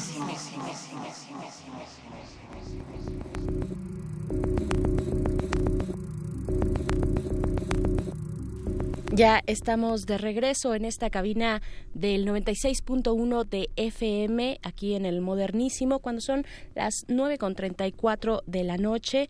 Y pues estábamos escuchando esta pues algunos de los muchísimos testimonios que se han vertido eh, a lo largo de estos 50 años de aquel movimiento estudiantil de 1968 y para hablar al respecto nos acompaña el doctor Valeriano Ramírez, él es profesor de la Facultad de Ciencias Políticas y Sociales, específicamente del Centro de Estudios Políticos, especialista en movimientos sociales en México. Profesor Valeriano, bienvenido, buenas noches. Buenas noches, muchas gracias por la invitación. Gracias, al contrario, por estar acá y pues eh, primero preguntarle, vaya, eh, yo creo que en estos 50 años, específicamente en este aniversario número 50 del movimiento, pues se han vertido muchas opiniones, han salido muchas cosas, se han refrescado muchas otras. Eh, ¿Cuál es su lectura en, en particular y en lo general también de este movimiento a sus 50 años? Híjole, lo que pasa es que primero hay que entender qué fue el movimiento del 68. Y no solamente en México, sino en el mundo es un quiebre de generaciones. Es decir, la generación de la Segunda Guerra Mundial, que creció con, con las restricciones de la reconstrucción del, del mundo, y la generación que nació después, con condiciones totalmente diferentes y con otras necesidades. Los padres, las estructuras del sistema no estaban todavía preparadas para la nueva generación y sus necesidades. Ya no había restricciones, ya había un país, ya había un mundo diferente y por lo tanto las irrupciones y necesidades fueron diferentes. Ya había una gran cantidad de jóvenes estudiando en la universidad en todo el mundo y había la generación de nuevas conciencias. Y eso atravesado por la modernidad también de la de las nuevas concepciones políticas filosóficas que se generaban. Si vemos a 50 años, esa generación del 68 es, es la frontera entre la generación del autoritarismo y la generación de la libertad, que coincide también con el fin del desarrollo estabilizador que en otros países se presenta como estado de bienestar y la irrupción del liberalismo que empieza a germinar en todos lados. ¿Qué fue el 68 en México? Habrá que diferenciar dos cosas. Uno, lo que es la movilización y lo que es un movimiento. Claro que de pronto no nos queda muy claro, hay que, hay que atinar bien en esos eh, términos, ¿no? En la movilización es la, como diría Canetti, la masa, la irrupción de la masa en una movilización, en un motivo de protesta, de, de, indignación, pero solamente es eso, sin, solo, sin lograr objetivos claros, es más sin banderas claras. Y un movimiento ya genera movimiento, no ya banderas claras. ¿Qué encontramos en el 68? La convergencia de una movilización de indignación por eh, la represión a las vocacionales, la indignación y por el otro lado un movimiento que viene reivindicando la revolución cubana y que viene buscando libertades. Confluyen, son reprimidos y les dan a los estudiantes banderas claras. Sus seis primeros, los, seis, digamos, los seis puntos del pliego petitorio principal eran libertad de los presos, que se habían detenido el 26 de julio y después del bazucazo también, la indemnización de los muertos generados por el bazucazo y generados por la represión, el deslinde de responsabilidades y particularmente la, la destitución de los del, del jefe de la policía y jefe de seguridad, al mismo tiempo que la disolución de los artículos 145 y 145 bis, que son la de disolución social, que era el, el argumento a través del cual los detuvieron. Y no solamente a los estudiantes, sino a todo el movimiento que venía atrás. Claro, hay un elemento eh, de libertades o una protesta por libertades civiles, ¿no? Que es lo que se ha dicho. Ajá, también. Y me llama la atención en este punto del pliego petitorio donde se pide indemnizar a las víctimas, ¿no? De aquel caso. Eh, pues hoy le llamamos justicia restaurativa, ¿no? Hoy tiene un nombre. Eh, y, este elemento histórico también que nos va mencionando el profesor, ¿no? Cómo, cómo van confluyendo todos estos elementos eh, a nivel mundial, digamos, en algunos lugares, en Praga, en, en, Francia, en Estados Unidos, en América Latina también, y cómo llegan acá a, México y, y bueno, es una irrupción generacional, ¿no? Pero también el movimiento del 68 en México es una síntesis. Ok. Ya teníamos el movimiento magisterial, con presos. Ya teníamos el movimiento ferrocarrilero, con presos. Teníamos el movimiento médico, con presos. De la década anterior, ¿no? De los 50 más o menos. El 66 es el movimiento médico. El 59 el ferrocarrilero y el 58 el magisterial. Es decir, no son tan, tan lejanos, pues. ¿Qué es lo que pedían los ferrocarrileros y los maestros? Democracia sindical. ¿Qué pedían los, los médicos? Plazas, trabajo y, y certeza en el, en el empleo. Dice, en México necesita médicos, pues mandemos médicos, pero con plazas, no a, no a inventarse consultorios pues, en provincias, sino construir una política de salud. El movimiento del 68 también viene, a, viene resultado de otro movimiento estudiantil. En el 66 se crea el, Consejo, el Consejo Estudiantil Universitario en contra del doctor Chávez y que le piden o le arrancan a él la conquista del pase automático y la incorporación de las preparatorias al sistema universitario.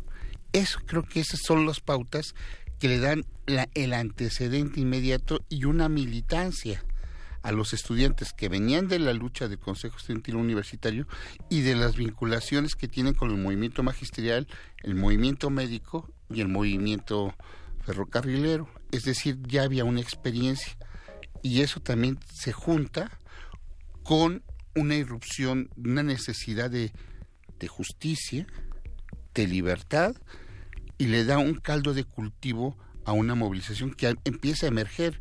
Y, hay otro, otro elemento. En 1968 empieza una gran migración del campo a la ciudad. Y eso eh, genera colonias populares que empiezan a pelear por servicios, por reconocimiento, por transporte, por educación, por es más, desde la creación de banquetas y calles hasta el reconocimiento de las colonias como tales. Se juntan todos estos elementos y le das un detonante, un hilo conductor y una vinculación al movimiento estudiantil que es un deton que es un elemento que no había tenido antes. La vinculación de los estudiantes con los movimientos sociales y con los movimientos sindicales y le da una articulación y dice, bueno, ahora sí tenemos una demanda. Claro. Claro, y bueno, eh, mucho de lo que nos está puntualizando de este contexto social, de movimientos sociales, por supuesto que a la luz de 50 años hoy, ¿no? Eh, es un México muy distinto, es un México muy distinto, hay libertades, hay avance en las libertades civiles, hay avance en muchas luchas, pero en muchas otras no. Muchas de las cosas que nos está comentando, por ejemplo, los derechos laborales de los profesores, ¿no? Del magisterio, siguen ahí, siguen ahí. Seguimos viendo también eh, movilizaciones estudiantiles, no sé si movimientos estudiantiles, ¿no? Ahora que ya nos acota esta diferencia eh, por, por distintas cuestiones, ¿no? ¿Qué, qué, qué opinión eh, tiene, profesor, respecto a lo que podemos ver ahora como, como estas movilizaciones, en medio también, por ejemplo, Ayotzinapa, fue un detonante o no de pues de una nueva organización en los jóvenes de ahora que y, además atravesado por por un contexto o un entorno digital no donde se, los, los jóvenes nos organizamos de maneras distintas. Yo creo que aquí también hay diferencias y similitudes y paralelismos. Cuáles son las diferencias las diferencias es que en el 68 era una clase media en ascenso y la educación era una forma de movilidad social. Hoy la educación, la universidad es solamente una formación profesional, pero ya no es producto, ya no, ya no garantiza movilidad social. Y eso va generando un deterioro bastante fuerte. Y así lo hemos visto en las, en las huelgas del 99, 2000, con el CGH, lo hemos visto con las luchas de los normalistas, que es la lucha de los normalistas es primero reconocimiento y, habilidad, y habilitación de sus escuelas, pero sobre todo también de plazas. Cada año pelean por plazas. y también pelean por democracia sindical. Tenemos la idea de que la democracia ya llegó, llegó a las urnas, llegó a las elecciones, pero no llegó a los sindicatos, no llegó a las estructuras de la sociedad. Seguimos siendo una sociedad totalmente autoritaria y a los jóvenes se les impide la participación en la irrupción de esta democracia. Hoy tenemos, por ejemplo, el sistema digital. Pensamos que le llega a todos, pero no es cierto. Le llega a un sector muy limitado que es el que se moviliza, que es el que actúa, pero también actúa de manera diferente. En el 68 y en las décadas anteriores, la irrupción era a través de una marcha, una manifestación que era una demostración de fuerza. Hoy es más fácil retuitear o, o compartir información, incluso un WhatsApp, en Instagram, en Facebook. Eso genera todavía mayor conocimiento, pero no movilización. Claro. Claro, qué, qué interesante porque es eh, de pronto decimos, bueno, sí, hay más libertades, ¿no? Hay libertad de expresión si comparamos con hace 50 años en el 68, tenemos algunas batallas ganadas, pero finalmente nos seguimos eh, la forma de expresarnos ahora, digamos, el, el contexto en el que nos expresamos y nos comunicamos, eh, pues es manejado también por un algoritmo, ¿no? Un, un, algoritmo que está en Facebook y que nos dice, bueno, cuáles son, según ciertos intereses tuyos que ya hemos analizado, cuáles son las noticias que te llegarían y cuáles no, ¿no? O sea, sí hay una restricción ahí muy interesante eh, de cómo nos estamos, de cómo nos estamos eh, comunicando, eh, profesor. Y, y qué yo quisiera volver a, a, Yotzinapa porque es, pues ya nos menciona usted esta lucha también histórica, ¿no? histórica de las escuelas rurales, ¿no? De las escuelas normales, eh, específicamente. Eh, ¿cuál es, qué, pasó en Ayotzinapa? Eh, ¿Vino a movilizar? ¿cómo, ¿Cómo entender a los jóvenes, digamos, a través de este cristal que es Ayotzinapa y lo que pudo haber detonado tal vez en la sociedad? Más bien, ¿qué es Ayotzinapa todavía? ¿Qué es? Sí, Ayotzinapa es la normal rural que está en, las, en los límites entre Chilpancingo y la montaña, que es la parte más pobre del país en donde los habitantes de la, de la montaña están obligados a la cosecha de la goma de opio, a cambio de los salarios miserables, pero es su única manera de vida. Hay un control de la, de la, de la zona por grupos criminales. Y Ayotzinapa planteaba cambiar el asunto, incidir en esas, sus prácticas académicas, sus prácticas cotidianas, era incidir en esa zona por lo tanto, ya le había pisado los callos a grupos de interés que particularmente estaban cansados de que, que, los estudiantes de Ayotzinapan llegaran a alborotar a la gente, que da como consecuencia incluso a las policías, a las policías comunitarias. Es decir, hay un enfrentamiento político de movilización. Claro, y el elemento que también eh, ya en alguna entrevista nos comentaba, y bueno, está ahí mismo en el libro que escribió Temoris, Temoris Greco, ¿no? El elemento, el eje del narcotráfico, ¿no? Sí, y entonces cuando el 26 de septiembre llegan los chavos de Yotzinapan a, a Iguala a buscar camiones para la marcha, porque era su tarea, resulta que es un lugar propicio para tomar venganza. Y aquí te vas, aquí lo que es bastante indignante y por lo que generó la movilización es que es la participación del crimen organizado, del gobierno local, del gobierno estatal, de la policía estatal, incluso la presencia del ejército que se quedó en la indolencia. Indignó que todas esas cosas o todas esas instancias que se supone que deben de ser los, garantes de la, de la, seguridad de los ciudadanos sean los que participaron particularmente en la desaparición de los estudiantes.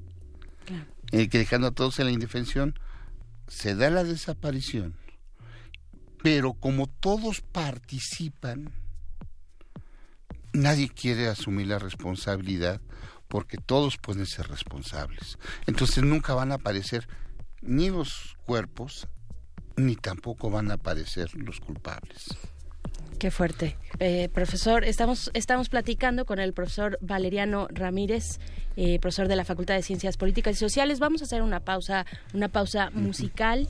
Eh, esto es del músico y poeta Jill Scott Heron, relacionado él con el activismo afroamericano, particularmente a finales de los años 60, que es de la época que estamos hablando y que estamos conmemorando estos 50 años del 68.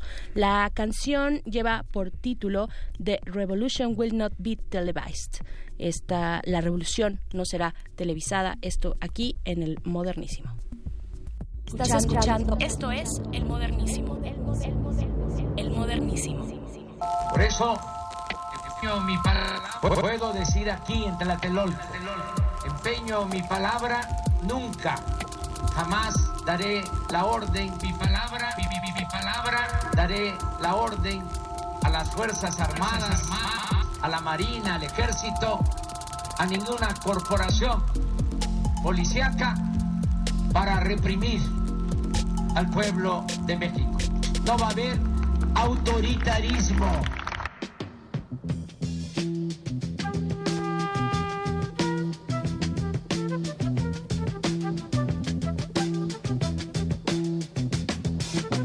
You will not be able to stay home, brother. Not be able to plug in, turn on, and cop out.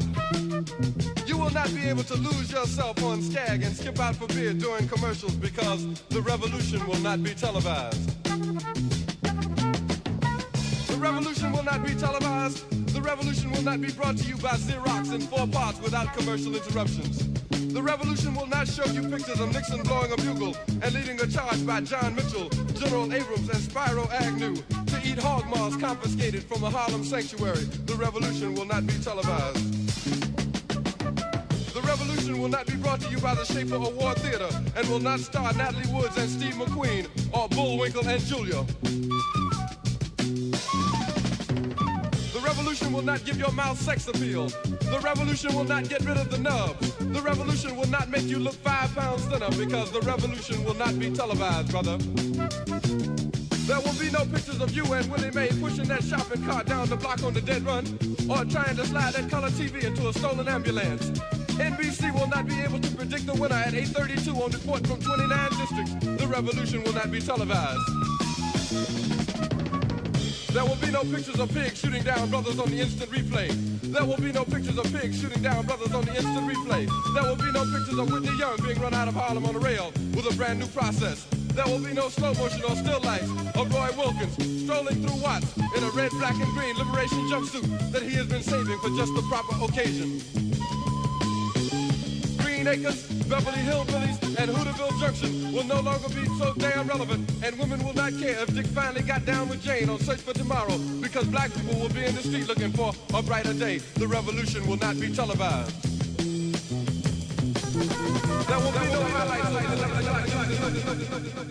El modernísimo.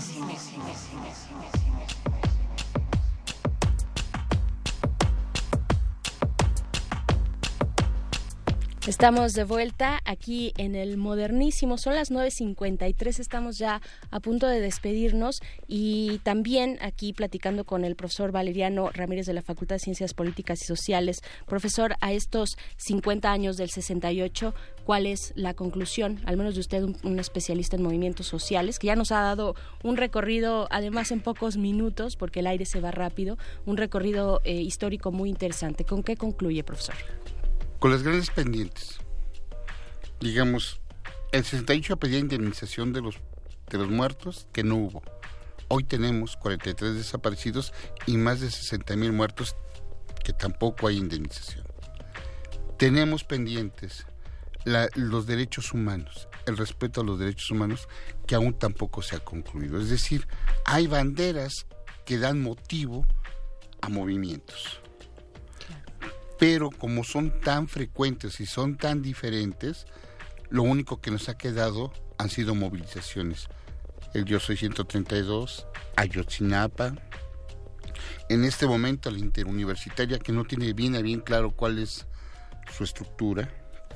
Tenemos luchas locales, Azcapotzalco, Prepa 5, Prepa 2 y, filosofía, pero no hay una integración, entonces hay movilizaciones y tenemos pendientes también acerca de la justicia social. Claro. Y entonces esos son los pendientes que nos quedan.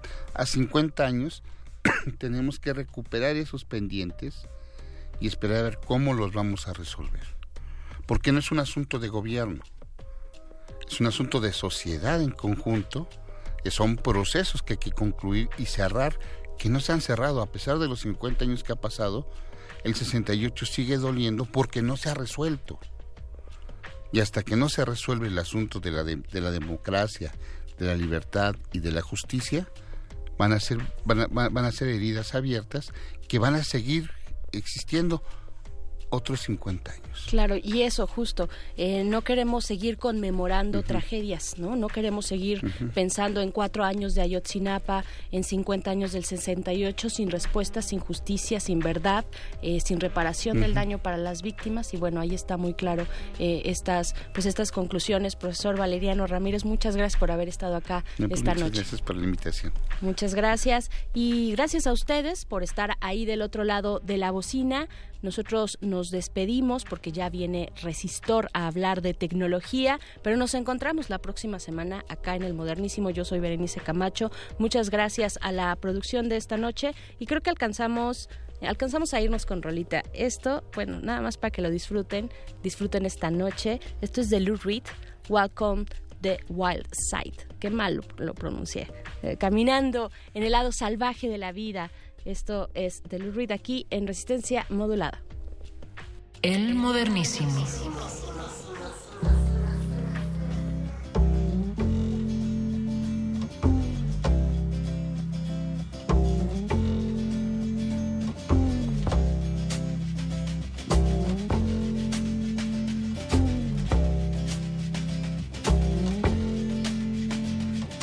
Holly came from Miami, FLA.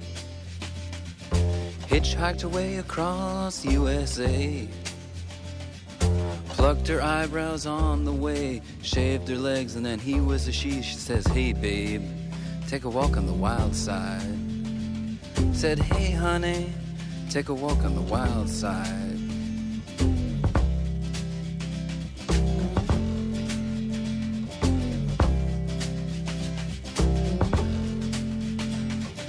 Candy came from out on the island. In the back room, she was everybody's darling. But she never lost her head, even when she was given head. She says, Hey, babe, take a walk on the wild side. Said, Hey, babe,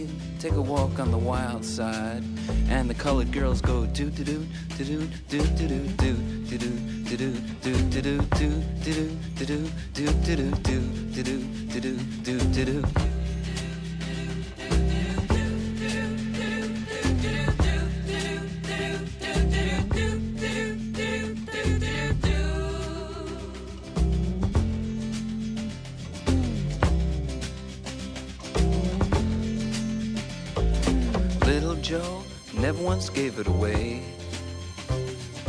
Everybody had to pay and pay. A hustle here and a hustle there. New York City is the place where they said, Hey, babe, take a walk on the wild side. I said, Hey, Joe, take a walk on the wild side.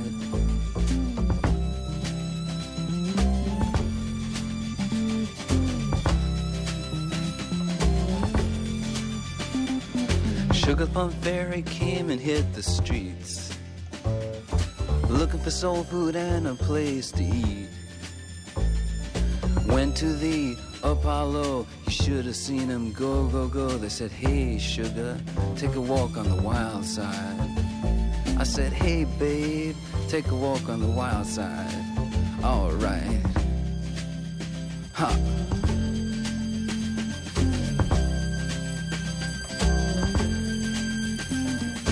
Jackie is just speeding away. Thought she was James Dean for a day. Then I guess she had to crash. Valium would have helped that patch. I said, hey, babe, take a walk on the wild side. I said, hey, honey, take a walk on the wild side. And the colored girls say, do, do, do, do, do, do, do, do, do, do, do, do, do, do, do, do, do, do, do,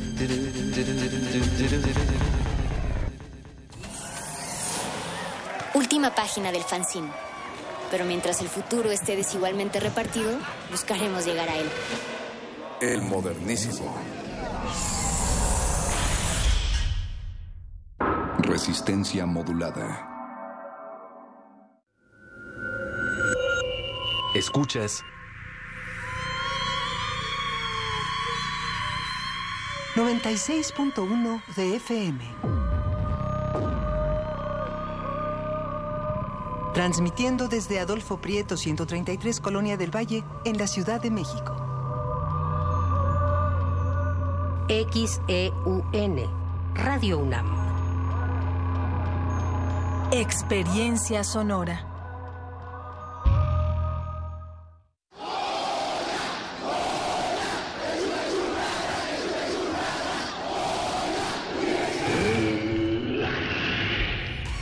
¿Te identificaste? Identifícate con Fundación UNAM y ayuda a becar a miles de alumnos universitarios. Súmate 5340-0904 o en www.funam.mx. Contigo hacemos posible lo imposible. El Centro Cultural Isidro Favela Museo Casa del Risco invita a la exposición Carol Miller, Relatos en Bronce, integrada por 38 esculturas figurativas. Las piezas representan hombres, mujeres y animales dotados de particular belleza y fuerza.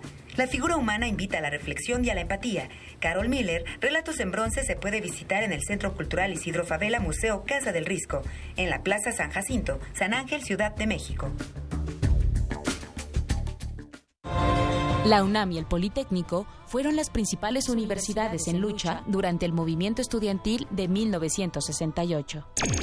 Se reunieron hoy representantes de 38 comités de lucha provenientes de la Universidad Nacional, el Politécnico, Chapingo y las normales. A 50 años, descarga semanalmente la crónica documental Este día en 1968. Con las voces de Daniel Cassés y Flora Botton, vive el día a día del movimiento. Solo en descargacultura.unam. La revista de la universidad en radio. Te invitamos a escuchar esta serie, donde cada mes diferentes personalidades se darán cita para dialogar sobre los conceptos a los que se enfrenta día con día el ser humano. Música, extinción, revolución, palabras. Cada tema será abordado desde la visión de nuestro invitado semanal. Dialoga con nosotros todos los jueves a las 16 horas por el 96.1 de FM, en el papel, en la pantalla, en las ondas y en la web. La revista de la universidad abre el diálogo en Radio UNAM, Experiencia Sonora.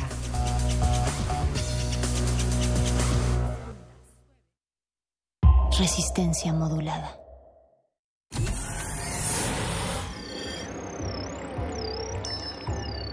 Bienvenida, nueva entidad orgánica.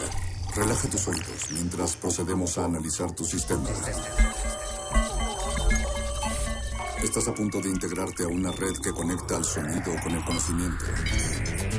Acceso permitido. Por favor, respira, relájate y prepárate para la abducción. Resistor. Esto es una señal.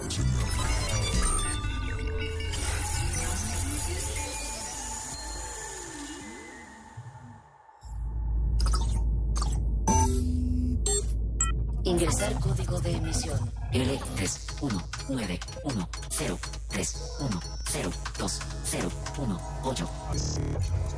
Acceso permitido. Inicio secuencia sobre. Las herramientas. Las herramientas.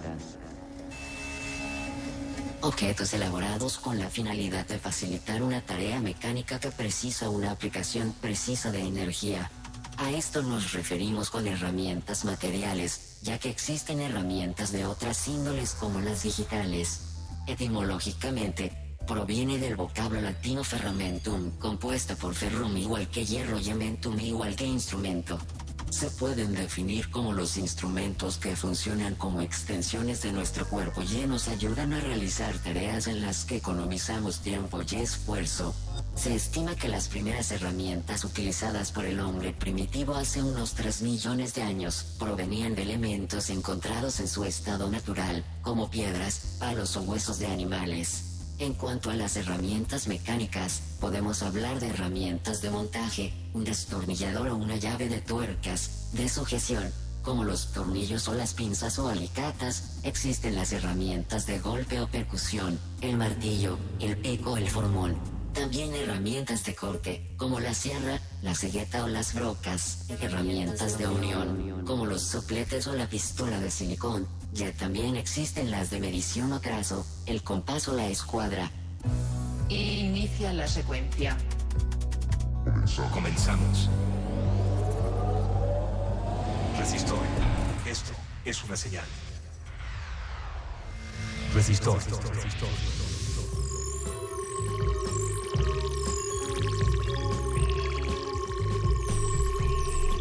Sean ustedes bienvenidos a una emisión más de Resistor, su sección favorita de ciencia y tecnología de resistencia modulada, que es su barra de programación favorita de Radio UNAM, que sabemos que es su estación de radio favorita de esta universidad.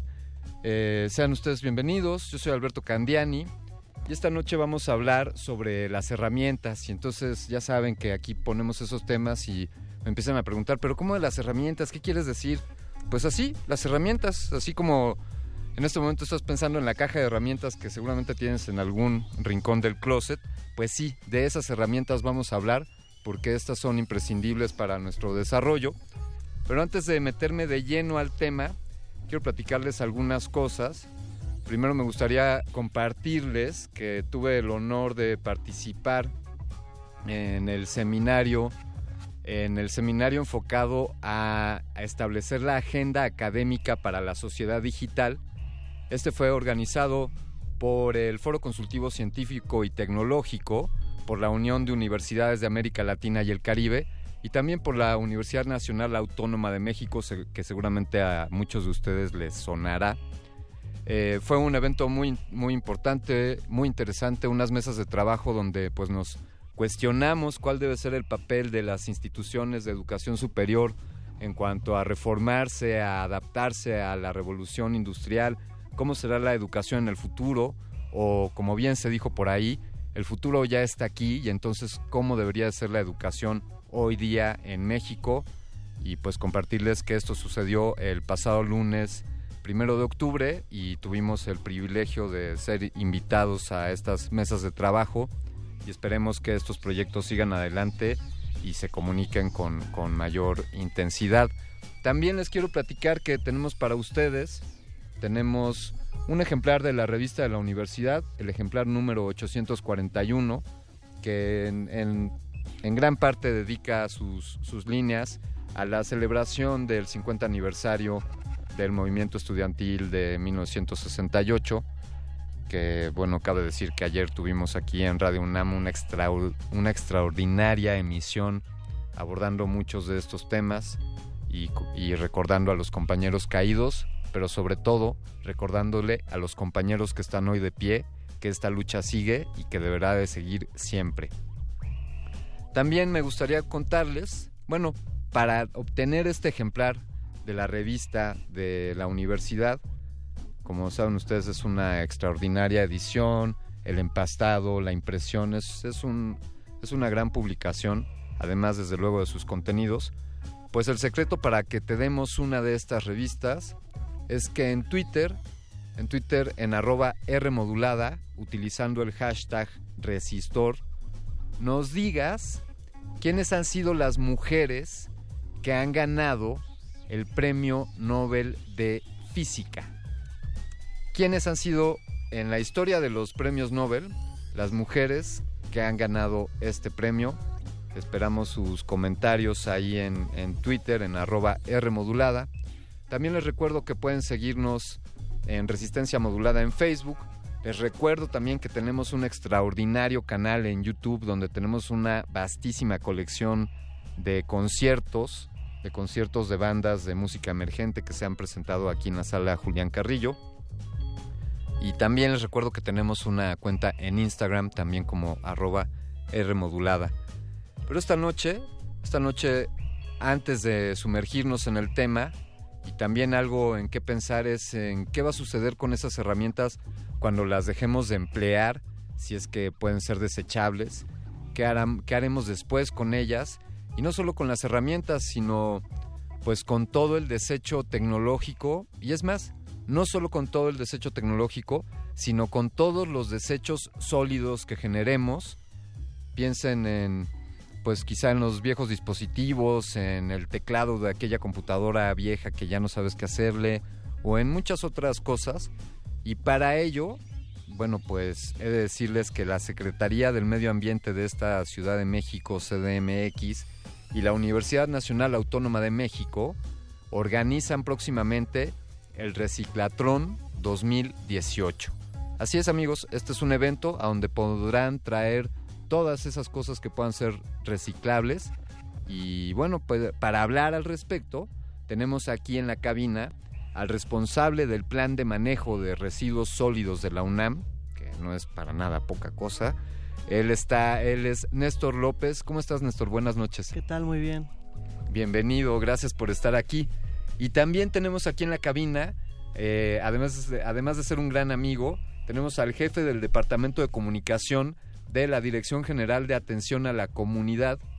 Carlos, querido Carlos Arteaga, ¿cómo te encuentras? Muy bien, muy buenas noches a todo tu auditorio, Alberto. Gracias, gracias Carlos. Pues platíquenos, ¿qué es un reciclatrón? ¿De qué se trata, Néstor? Claro, es este, se trata de un evento que en lo particular se dedica a recuperar todos los aparatos eléctricos electrónicos y a darles una disposición final correcta.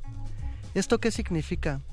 Eh, dentro de los residuos que se generan eh, tenemos eh, una diferente clasificación que nos permite hablar de los que son aquellos que van orgánicos o inorgánicos al depósito para un relleno sanitario, aquellos que se van a composta y entre ellos están los de manejo especial, como dice la legislación mexicana.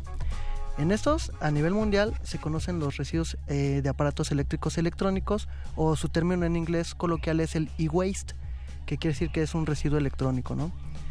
Eh, estos residuos eh, requieren de un manejo especial porque si se tiran a un relleno sanitario, eh, contienen metales pesados y además sustancias tóxicas que al degradarse van a contaminar no solo suelo y agua, sino que además van a acarrear algún problema para la salud.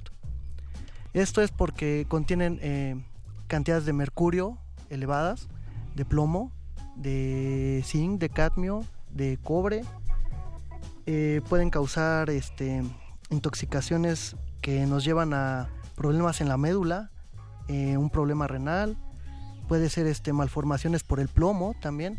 Entonces son, son, son residuos que deben de darles un trato adecuado. Este que es, se tienen que, en, el proceso es recuperar todo aquello que pueda ser reintroducido a una cadena de valor.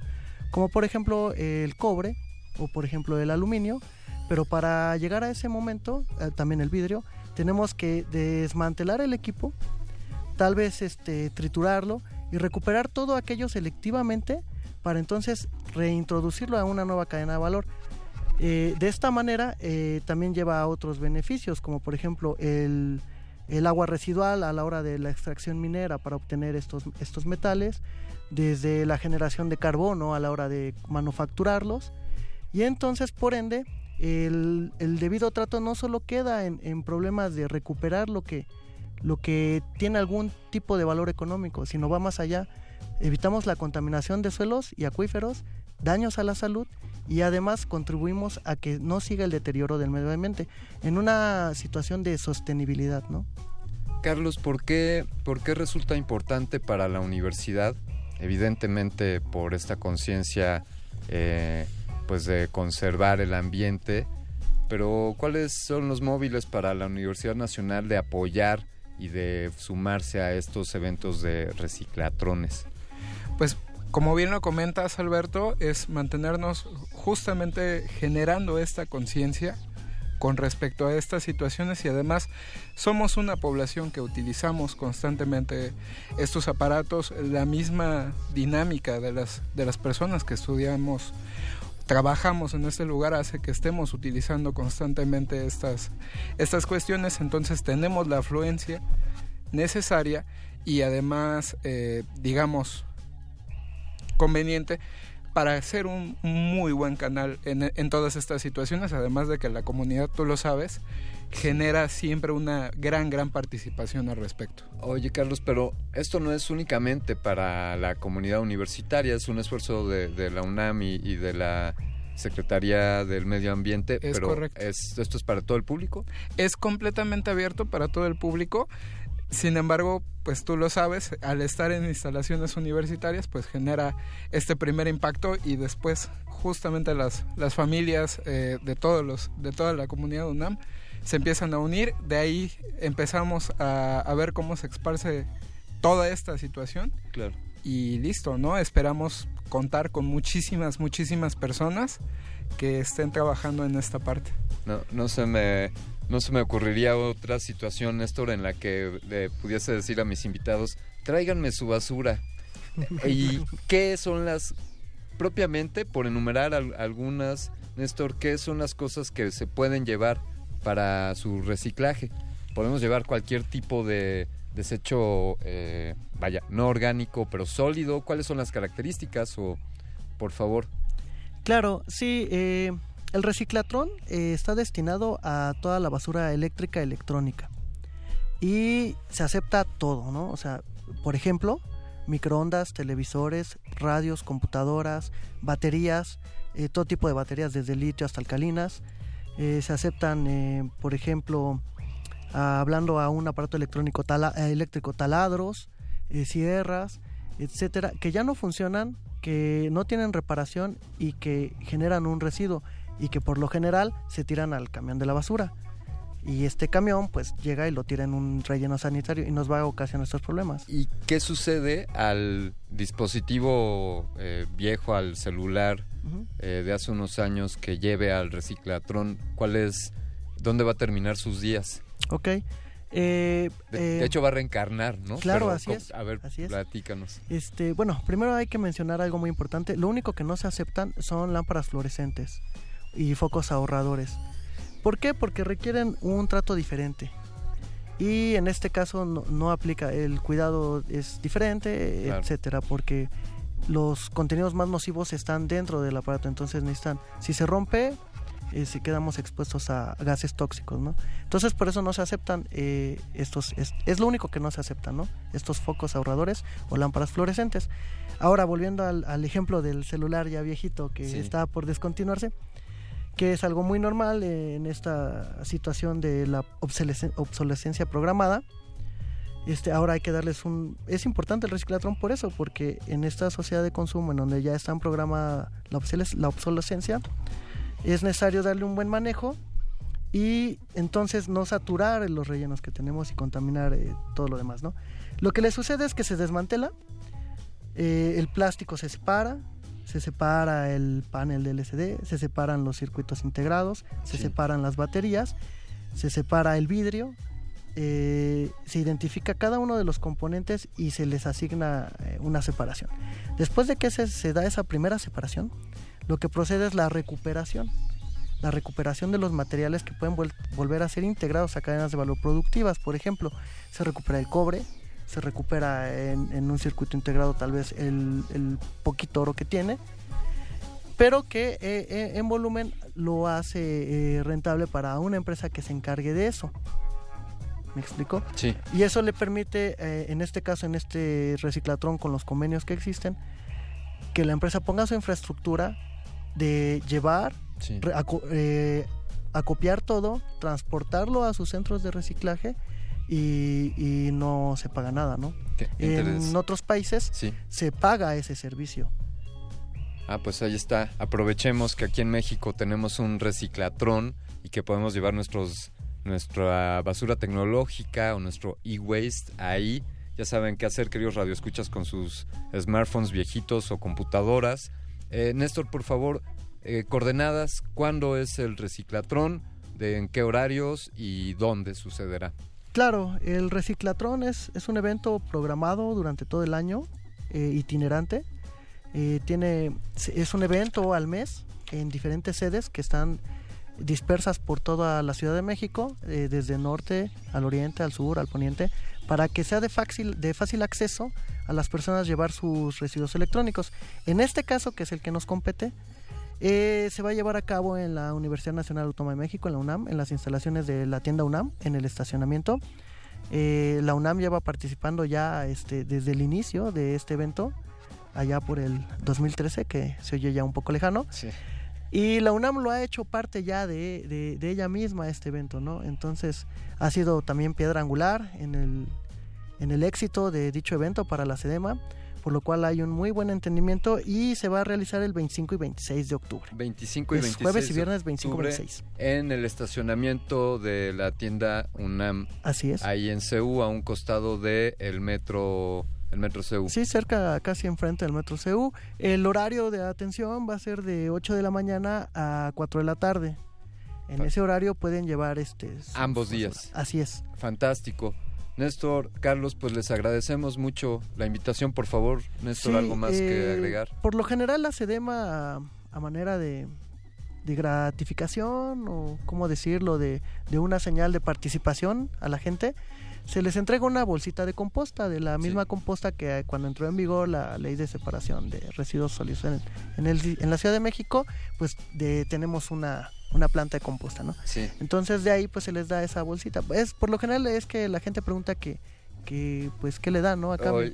Oye, no, no solo, no solo no te van a cobrar por llevar, por deshacerse de tus desechos, sino que además te van a regalar un poco de composta. Así es. Ah, pues simbólicamente eh, redondo este reciclatrón 2018 aquí en la Universidad Nacional Autónoma de México, próximo 25 y 26 de octubre, de las 8 de la mañana a las 4 de la tarde, en el estacionamiento de la tienda UNAM, allá en, Ciudad Universitaria.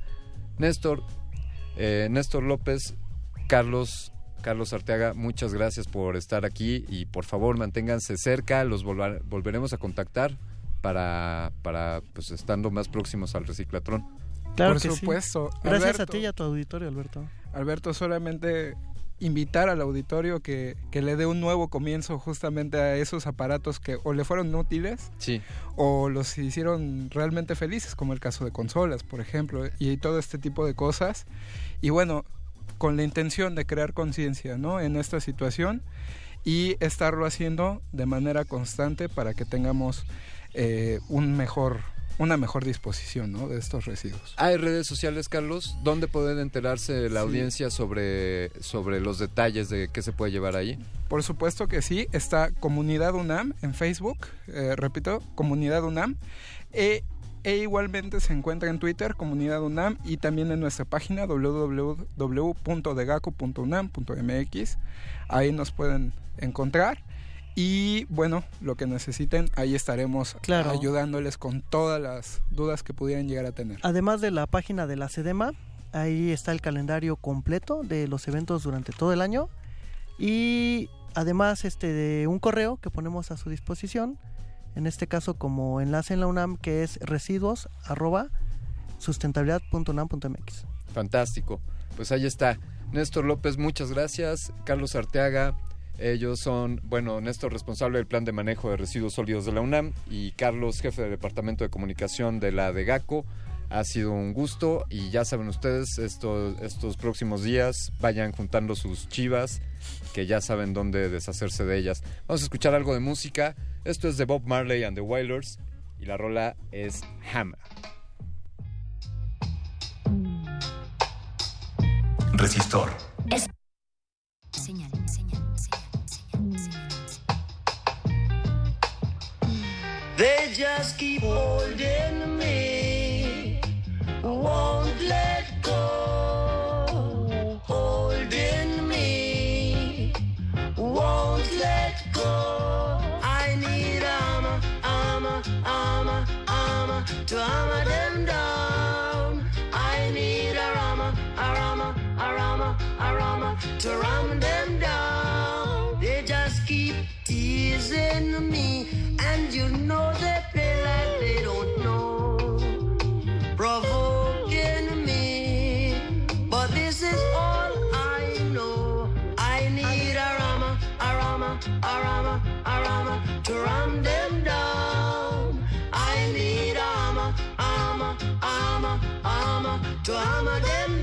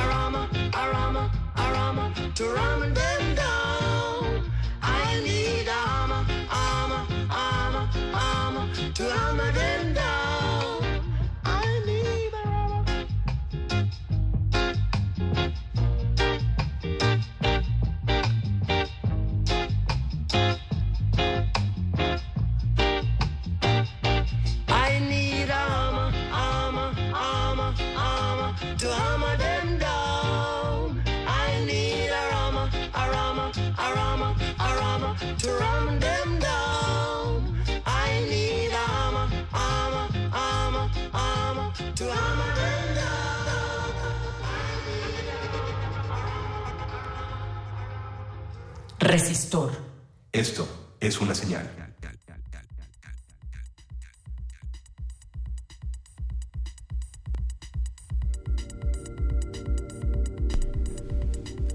Continuamos aquí en Resistor, donde podemos hablar en un momento sobre el manejo de los desechos sólidos y de la y de la fa- de la basura electrónica, donde les hemos preguntado ya para ganar un ejemplar de la revista de la universidad eh, quiénes han sido las mujeres que han ganado el premio Nobel, que se han hecho me gusta más decir que se han hecho acreedoras o que han sido merecedoras del premio.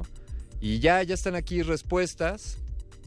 Muy bien, tenemos aquí em, a Iván con K, Iván Camacho. Él nos dice Enrique Nuño, no, creo que eso no era.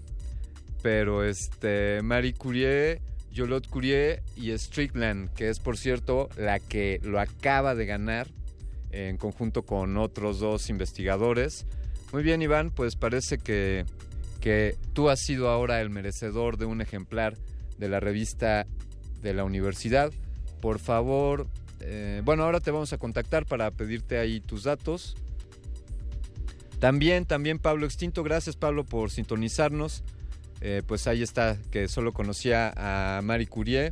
Y también me arroba, también me arroba a mí, por cierto, si quieren seguirme a mí en mi cuenta en Twitter, arroba mindframe3D, como que escribieras mente y luego cuadro, mindframe3D. Ahí pueden seguirme en Twitter, también ahí compartimos información. Gracias Pablo.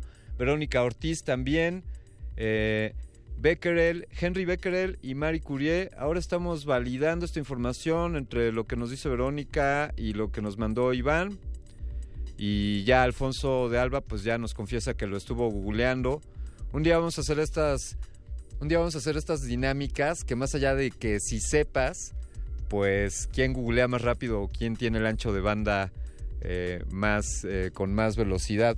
Bueno, esta noche estamos dedicando el tema a hablar de las herramientas y ya les decía yo que desde, desde ese martillo que tienes ahí en tu caja de herramientas, pensemos en cómo eh, pues son de alguna manera una extensión de nuestras habilidades, en cómo las diseñamos, para quién, cómo se utilizan, pero nuevamente aquí en este resistor no pretendemos, no pretendemos eh, ser los conocedores de, de esta información y por ello invitamos a gente que sí sabe, sí sabe de esto.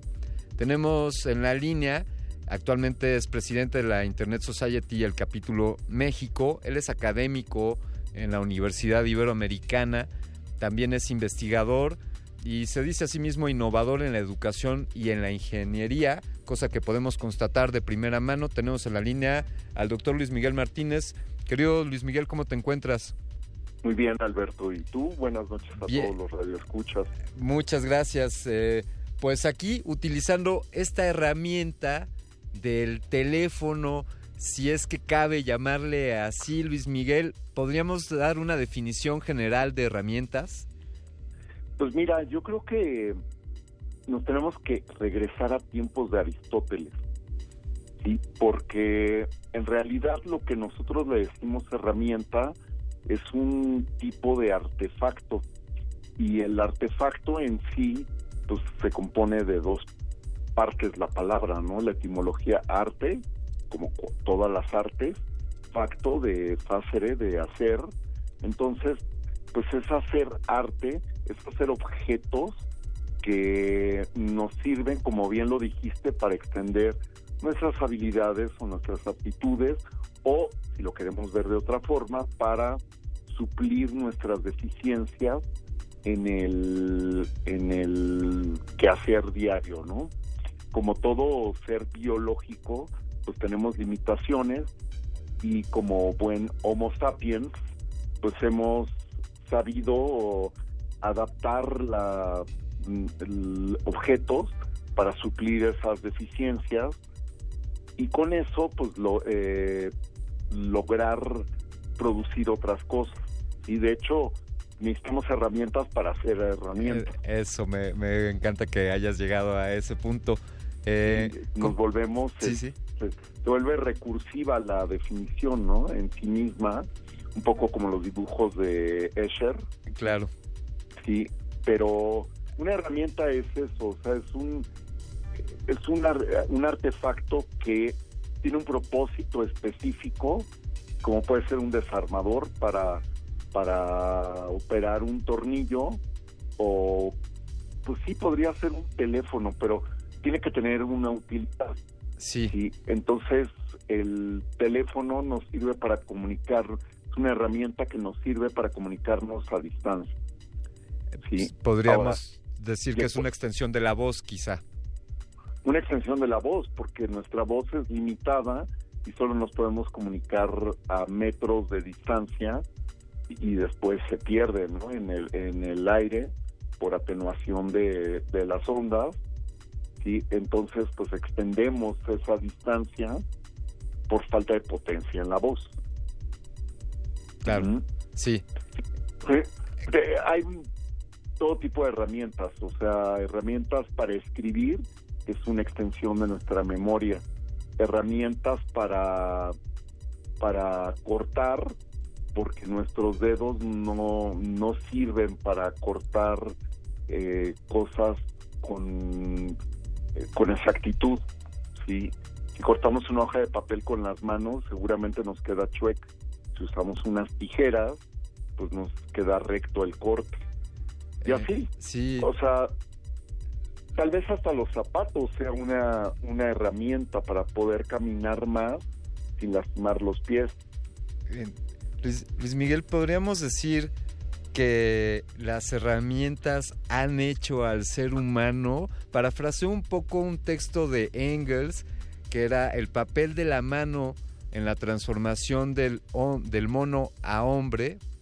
Y, y él, él planteaba pues la, la mano como la primera herramienta, ¿no? Pero pues dado que eso ya, ya la traemos de fábrica, eh, podría, podrías decir, vaya, sé, que- sé que nos, quizá no estamos metiendo a la cancha de la antropología o incluso de la arqueología, pero podríamos decir que las herramientas han hecho al ser humano y este mismo efecto recursivo.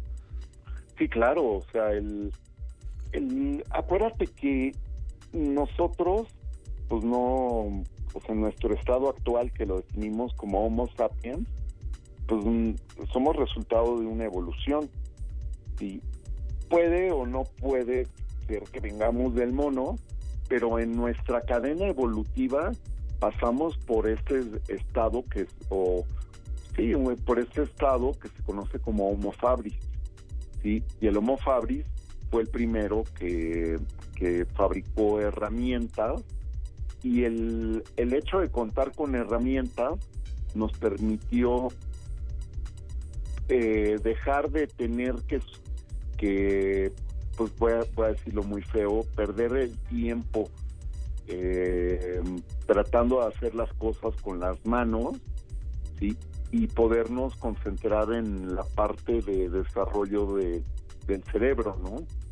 Entonces, pues yo creo, eh, o sea, sí es correcta la apreciación de, de que la herramienta hace al ser humano en su estado actual y a la vez nosotros del estado anterior al Homo fabris, pues eh, eh, desarrollamos las herramientas como consecuencia de un razonamiento de cómo lidiar mejor con la naturaleza. Eh, Luis Miguel, ¿y quiénes, quiénes fabrican las herramientas? Pues cualquier ser humano, pero ¿qué, qué área... ¿Qué área de la ciencia se especializa en esto? ¿Son los ingenieros o dónde, dónde nacen las herramientas? Pues en los artesanos. Eso, claro. Los artesanos, eh, por eso regresamos a Aristóteles, ¿no? Sí, sí. Porque justamente el artesano es el primero que empieza a, a, fabricar herramientas para poder eh, fabricar los objetos que se necesitaban para la vida cotidiana. Mm, eh, seguramente tenemos que pensar en que los primeros artesanos pues hacían objetos de madera, objetos de piedra, talla en piedra y la primera herramienta pudo haber sido una piedra tal cual, un pedernal. ¿sí? Ahora, el, por una parte tienes al artesano que hacía estos objetos para vivir mejor, para cazar, para proveerse de alimentos, ¿sí? pero también el cocinero pues era un, un artesano. Aquí a lo mejor caemos un poco en la distinción de género, porque si nos vamos a una parte pues más primitiva, no sabemos si la mujer también era artesana o no. ¿sí? No, no podemos distinguir si el hombre se dedicaba a cazar y la mujer a cocinar o todo el mundo hacía de todo, ¿no? En, hasta hace pocos años sí apreciamos esa distinción de género en la cual el hombre es el que fabrica y usa las herramientas y, y la mujer en la cocina usa los utensilios. Pero los utensilios también son artefactos y son objetos que, se, que o herramientas que se utilizan en la cocina. Y- Yo siempre en mis clases pues digo, lo que pasa en la industria actual no es más que una extensión de lo que pasa en la cocina de la casa de tu mamá, ¿eh? O sea, un reactor para, pues, eh, pues no sé, para una cierta reacción química en gran escala, pues no es más que una olla express y un y una estufa, ¿no? Qué, qué buena, qué buen pensamiento nos compartes para reflexionar en que, en que la ciencia está sucediendo en nuestro cotidiano y, dentro de nuestras casas, ¿no? Y, y de ahí el que cocinemos, cocinemos algo de ciencia. Eh, Luis Miguel, me gustaría preguntarte y si nos das oportunidad podemos hacer esta pausa musical para que pienses en esta pregunta. ¿Cuáles han sido las herramientas más extrañas o más sui generis que has tenido oportunidad de emplear? Eh, Por favor, si nos das oportunidad, vamos, vamos con algo de música y regresamos con, con esta respuesta. Estamos hablando con Luis Miguel Martínez eh, sobre herramientas así de general y pues así con las herramientas podemos ir cada vez más fuerte, mejor, rápidos y así harder, better, faster, stronger de Daft Punk es lo que vas a escuchar ahora.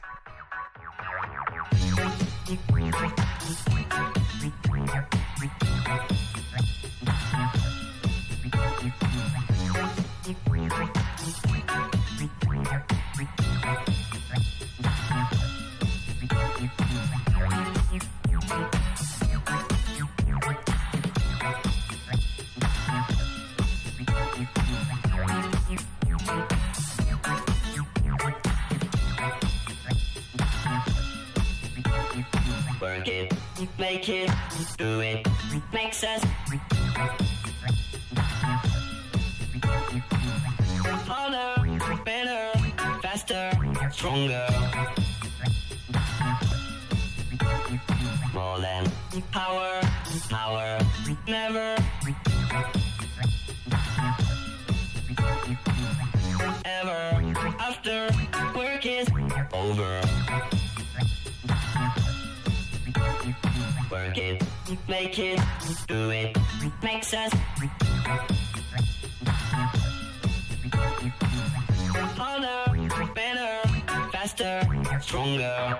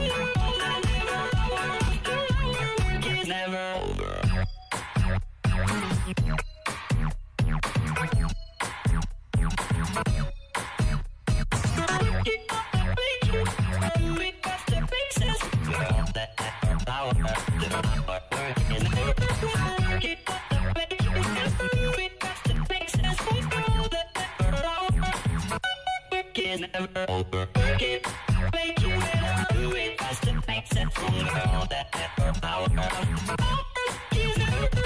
Work it, make it better, do it it. All that effort, power. Work is never over. It,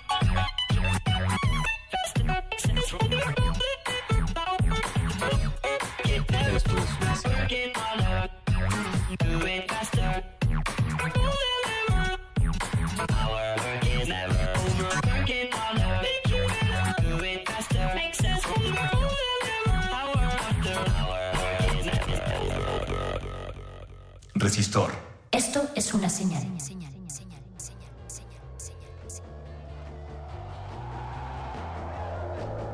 Pues estamos hablando sobre herramientas y pues Luis Miguel, ¿qué, qué opinas? ¿Cuál será la herramienta más, eh, decía por ahí alguien muy querido, la más estrambótica? Eh, hola, parece que, parece que esta herramienta de la telecomunicación tuvo un pequeño bache, ahora volveremos a restaurar la comunicación con Luis Miguel Martínez. Les puedo compartir, mientras esta comunicación se restablece, que una, herramienta que me parece asombrosa que mencionar es, pues, esta sonda que la Agencia Espacial Japonesa, la JAXA, ha posado el día de hoy, este miércoles, ha posado un robot de exploración que es de fabricación franco-alemana y lo ha posado en un meteorito, en un asteroide, pues que se mueve a altísima velocidad y la intención es colocar esta sonda para poder tomar muestras de minerales que están en este asteroide que parece ser que nunca han sido expuestos a la radiación solar. Veremos cuáles serán los resultados y sin duda esta es una herramienta extraordinaria poner una, una sonda en un asteroide a miles de kilómetros de la Tierra para que después nos traiga algunas muestras. Eh, Luis Miguel, ¿tú qué opinas? ¿Cuál será la herramienta más más extraña o más sui generis? Bueno, un tipo de herramientas pues, son los instrumentos. Este, yo tuve la fortuna de, estudiar eh, pues, eh, eh, cierta parte de la metrología que está dedicada a la fabricación de instrumentos, de instrumentos de metrología o de instrumentos de medición. Entonces, pues ahí hay uno que otro medio raro, ¿no? Yo más bien, en lugar de pensar, como decía Feynman, eh, que no hay que pensar en lo grande sino en lo chiquito, este, pues las herramientas más divertidas en- que he usado en mi vida pues son eh, un, un laparoscopio, ¿sí? que se utiliza también para hacer operaciones eh, muy poco invasivas en el cuerpo humano Sí. y pues no es más que un microscopio flexible que, o con una cámara que te permite ver hacia el interior de los objetos. Es muy, interesante cuando lo ves en una sala de operaciones. Eh, también el- eh, un tipo de instrumento que se llama difra- difractómetro, que tiene varias versiones. El difractómetro más simple eh, pues se utiliza para saber el contenido de azúcar en- diluida en, en una solución. Esto es para saber eh, la cantidad de azúcar que hay en, por ejemplo, en un mosto para fabricar un vino, sí, porque la cantidad de azúcar es proporcional a la cantidad de alcohol que va a tener el vino o la cerveza. Ese es como el más simple, pero hay una versión que sirve para ver eh, la difracción de rayos X en los objetos y, y te da mucha información sobre la estructura eh, atómica del- del- de la materia. Hay que recordar que nadie ha visto un átomo solo, una- un átomo solito aislado, pues tenemos una creencia, un mito los científicos de que tiene este esta forma de núcleo con una nube de electrones, pero nadie lo ha visto. Y lo más cercano que tenemos pues son el microscopio electrónico o el FEM y el difractómetro de rayos X para saber un poco, por lo menos, el acomodo de los átomos en la molécula. Este, ese también es un instrumento muy divertido. El, pues, en realidad, eh, hasta hay reglas muy divertidas, relojes muy divertidos. Cada uno de los instrumentos tiene su gracia, su fundamento científico y tiene su rareza, ¿no? El, pero también en la cocina pues hay instrumentos o herramientas muy raras, ¿no? Por ejemplo, la cuchara parisina, ¿sí? Ah. que sirve para hacer bolitas de melón. O hay otra cuchara que no es cuchara, pero sirve para hacer eh, el- estas tiritas de limón que se utilizan en los cócteles. El propio rallador de queso o de verduras, muy extraño. Hace poco compré en el súper un rallador cónico que sirve para hacer eh, tiritas a partir de los vegetales. Entonces, bueno, pues todas tienen su charm, dirían en inglés, su atractivo. Sí. Y, y todas fueron hechas con un propósito específico.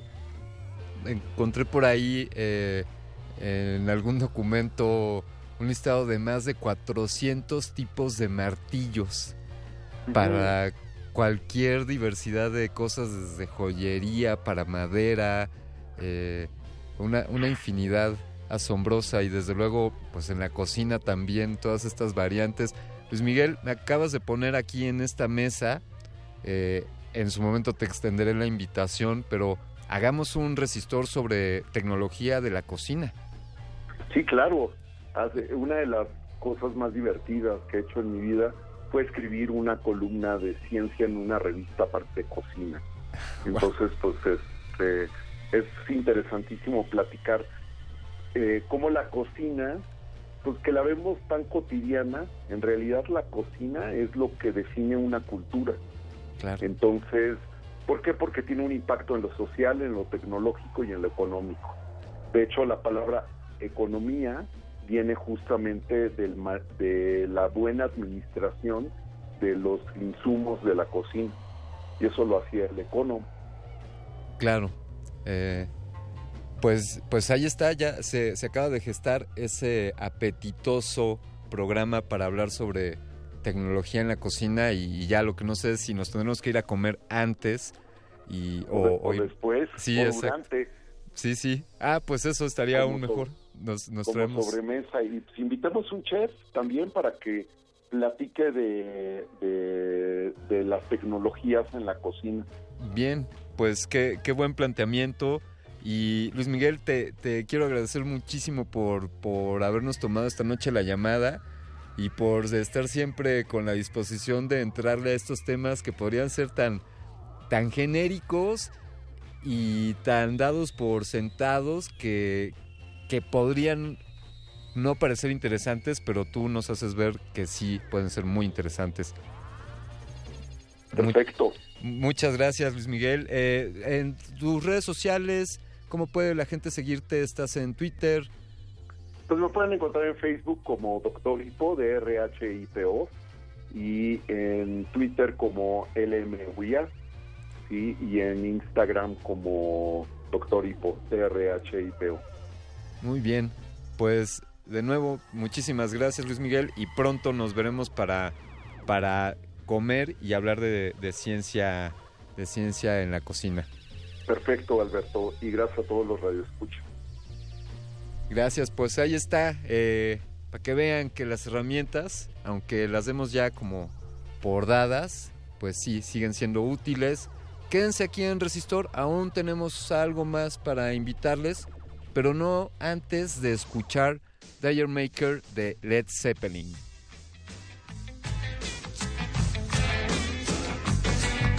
Resistor. Esto es una señal.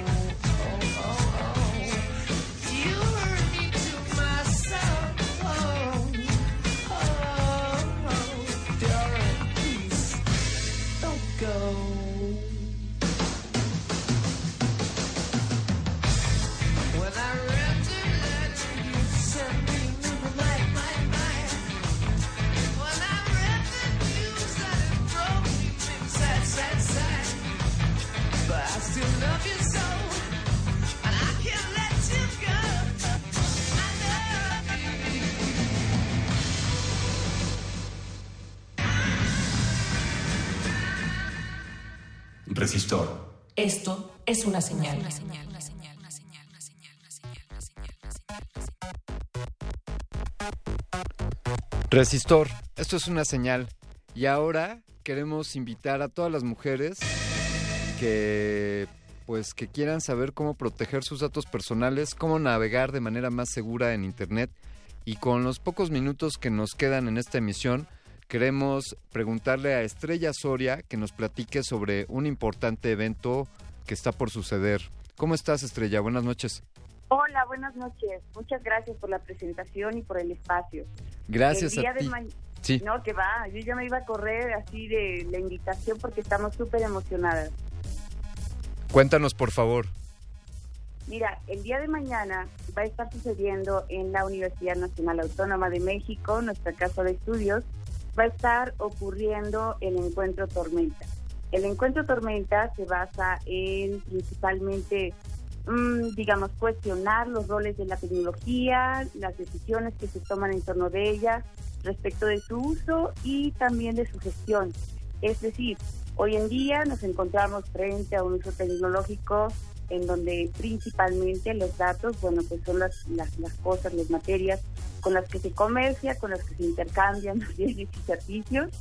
Y nosotras, bueno, pues estamos tratando de promover justamente la concienciación entre la comunidad universitaria y es por eso que el día de mañana, bueno, pues estamos citando a este encuentro, van a ser algunos diálogos con perspectivas fe- feministas. Esto no quiere decir que las personas no feministas o que no se consideren de cercanas al sexo femenino o género femenino, eh, bueno, pues nos podamos encontrar en el sótano del anexo de la Facultad de Ingeniería. Parece lejos, pero es muy cerca de Insurgentes y también del Metro Copilco. Entonces, estaremos ahí a partir de las 4 de la tarde hasta las 8 de la noche. Eh, la perspectiva con la que se está trabajando este encuentro es más bien crítica y bueno, pues ya les comentaba, ¿no? Acerca de, bueno, qué tecnologías están funcionando actualmente, de qué manera estamos gestionando nuestros datos y de qué manera podemos proteger nuestra privacidad y anonimato. Fantástico, pues qué importante evento, Estrella, gracias por hacernos la invitación y pues estaremos al pendiente de lo que suceda mañana 4 de octubre, de nuevo en el sótano de la Facultad de Ingeniería. Así es, el del sótano del anexo Eso. de la Facultad de Ingeniería. Oye, Fantástico. estábamos buscando un lugar, un lugar cómodo, pero bueno, nos, nos hicieron mm, pues falta algunos de los de las propuestas de algunas otras eh, mm, facultades cercanas, pero bueno, también se va a estar desarrollando el coloquio que es de privacidad y anonimato, que es en la Facultad de Ingeniería. Y bueno, pues estamos haciéndolo todo en el marco del encuentro TOR, que esta herramienta, bueno, se maneja principalmente para proteger la privacidad se está promoviendo y en los días pasados, bueno, pues ya estuvieron hablando en su emisión pasada Sí. acerca de estos, de estos encuentros y digamos que Tormenta es uno de los encuentros que eh, está cerrando estos eventos. Albricias por, est- por esta primer tormenta y vendrán muchos más. La seguiremos de cerca. Muchísimas gracias, Estrella Soria, Gracias por compartir. Bueno, pues así, así es como este resistor, no sin antes aclarar que Marie Curie ganó dos veces el Premio Nobel de Física. Mary Gopner, Gopperter ganó una vez el premio de física y bueno, y el premio que se ganó este año, también en física, una mujer participante en el equipo, en el equipo de los investigadores. Con esto nos despedimos. Les haremos saber por Twitter los ganadores de su ejemplar de la revista. Yo me despido no sin antes agradecer al doctor Arqueles por la producción ejecutiva, a José de Jesús Silva por operar esta nave y traernos hasta este buen puerto. Desde luego a Oscar El Boys que está siempre, siempre moviendo las palancas detrás. Y yo me despido, soy Alberto Candiani. Espero escucharlos la próxima semana.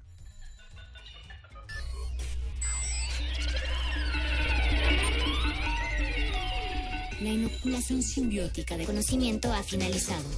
Esperamos aprender más de ti en un futuro cercano. Buenas noches. Resistor.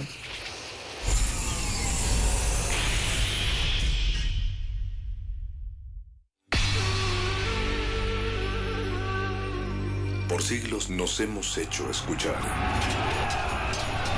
Nacimos como parte de esa inmensa mayoría. Hablar, Escuchar. debatir, proponer, cuestionar. está en nuestra naturaleza. Seamos instrumentos de conciencia de nuestro pueblo. Usamos el sonido porque atraviesa obstáculos. Muros, fronteras. Nosotros somos la resistencia.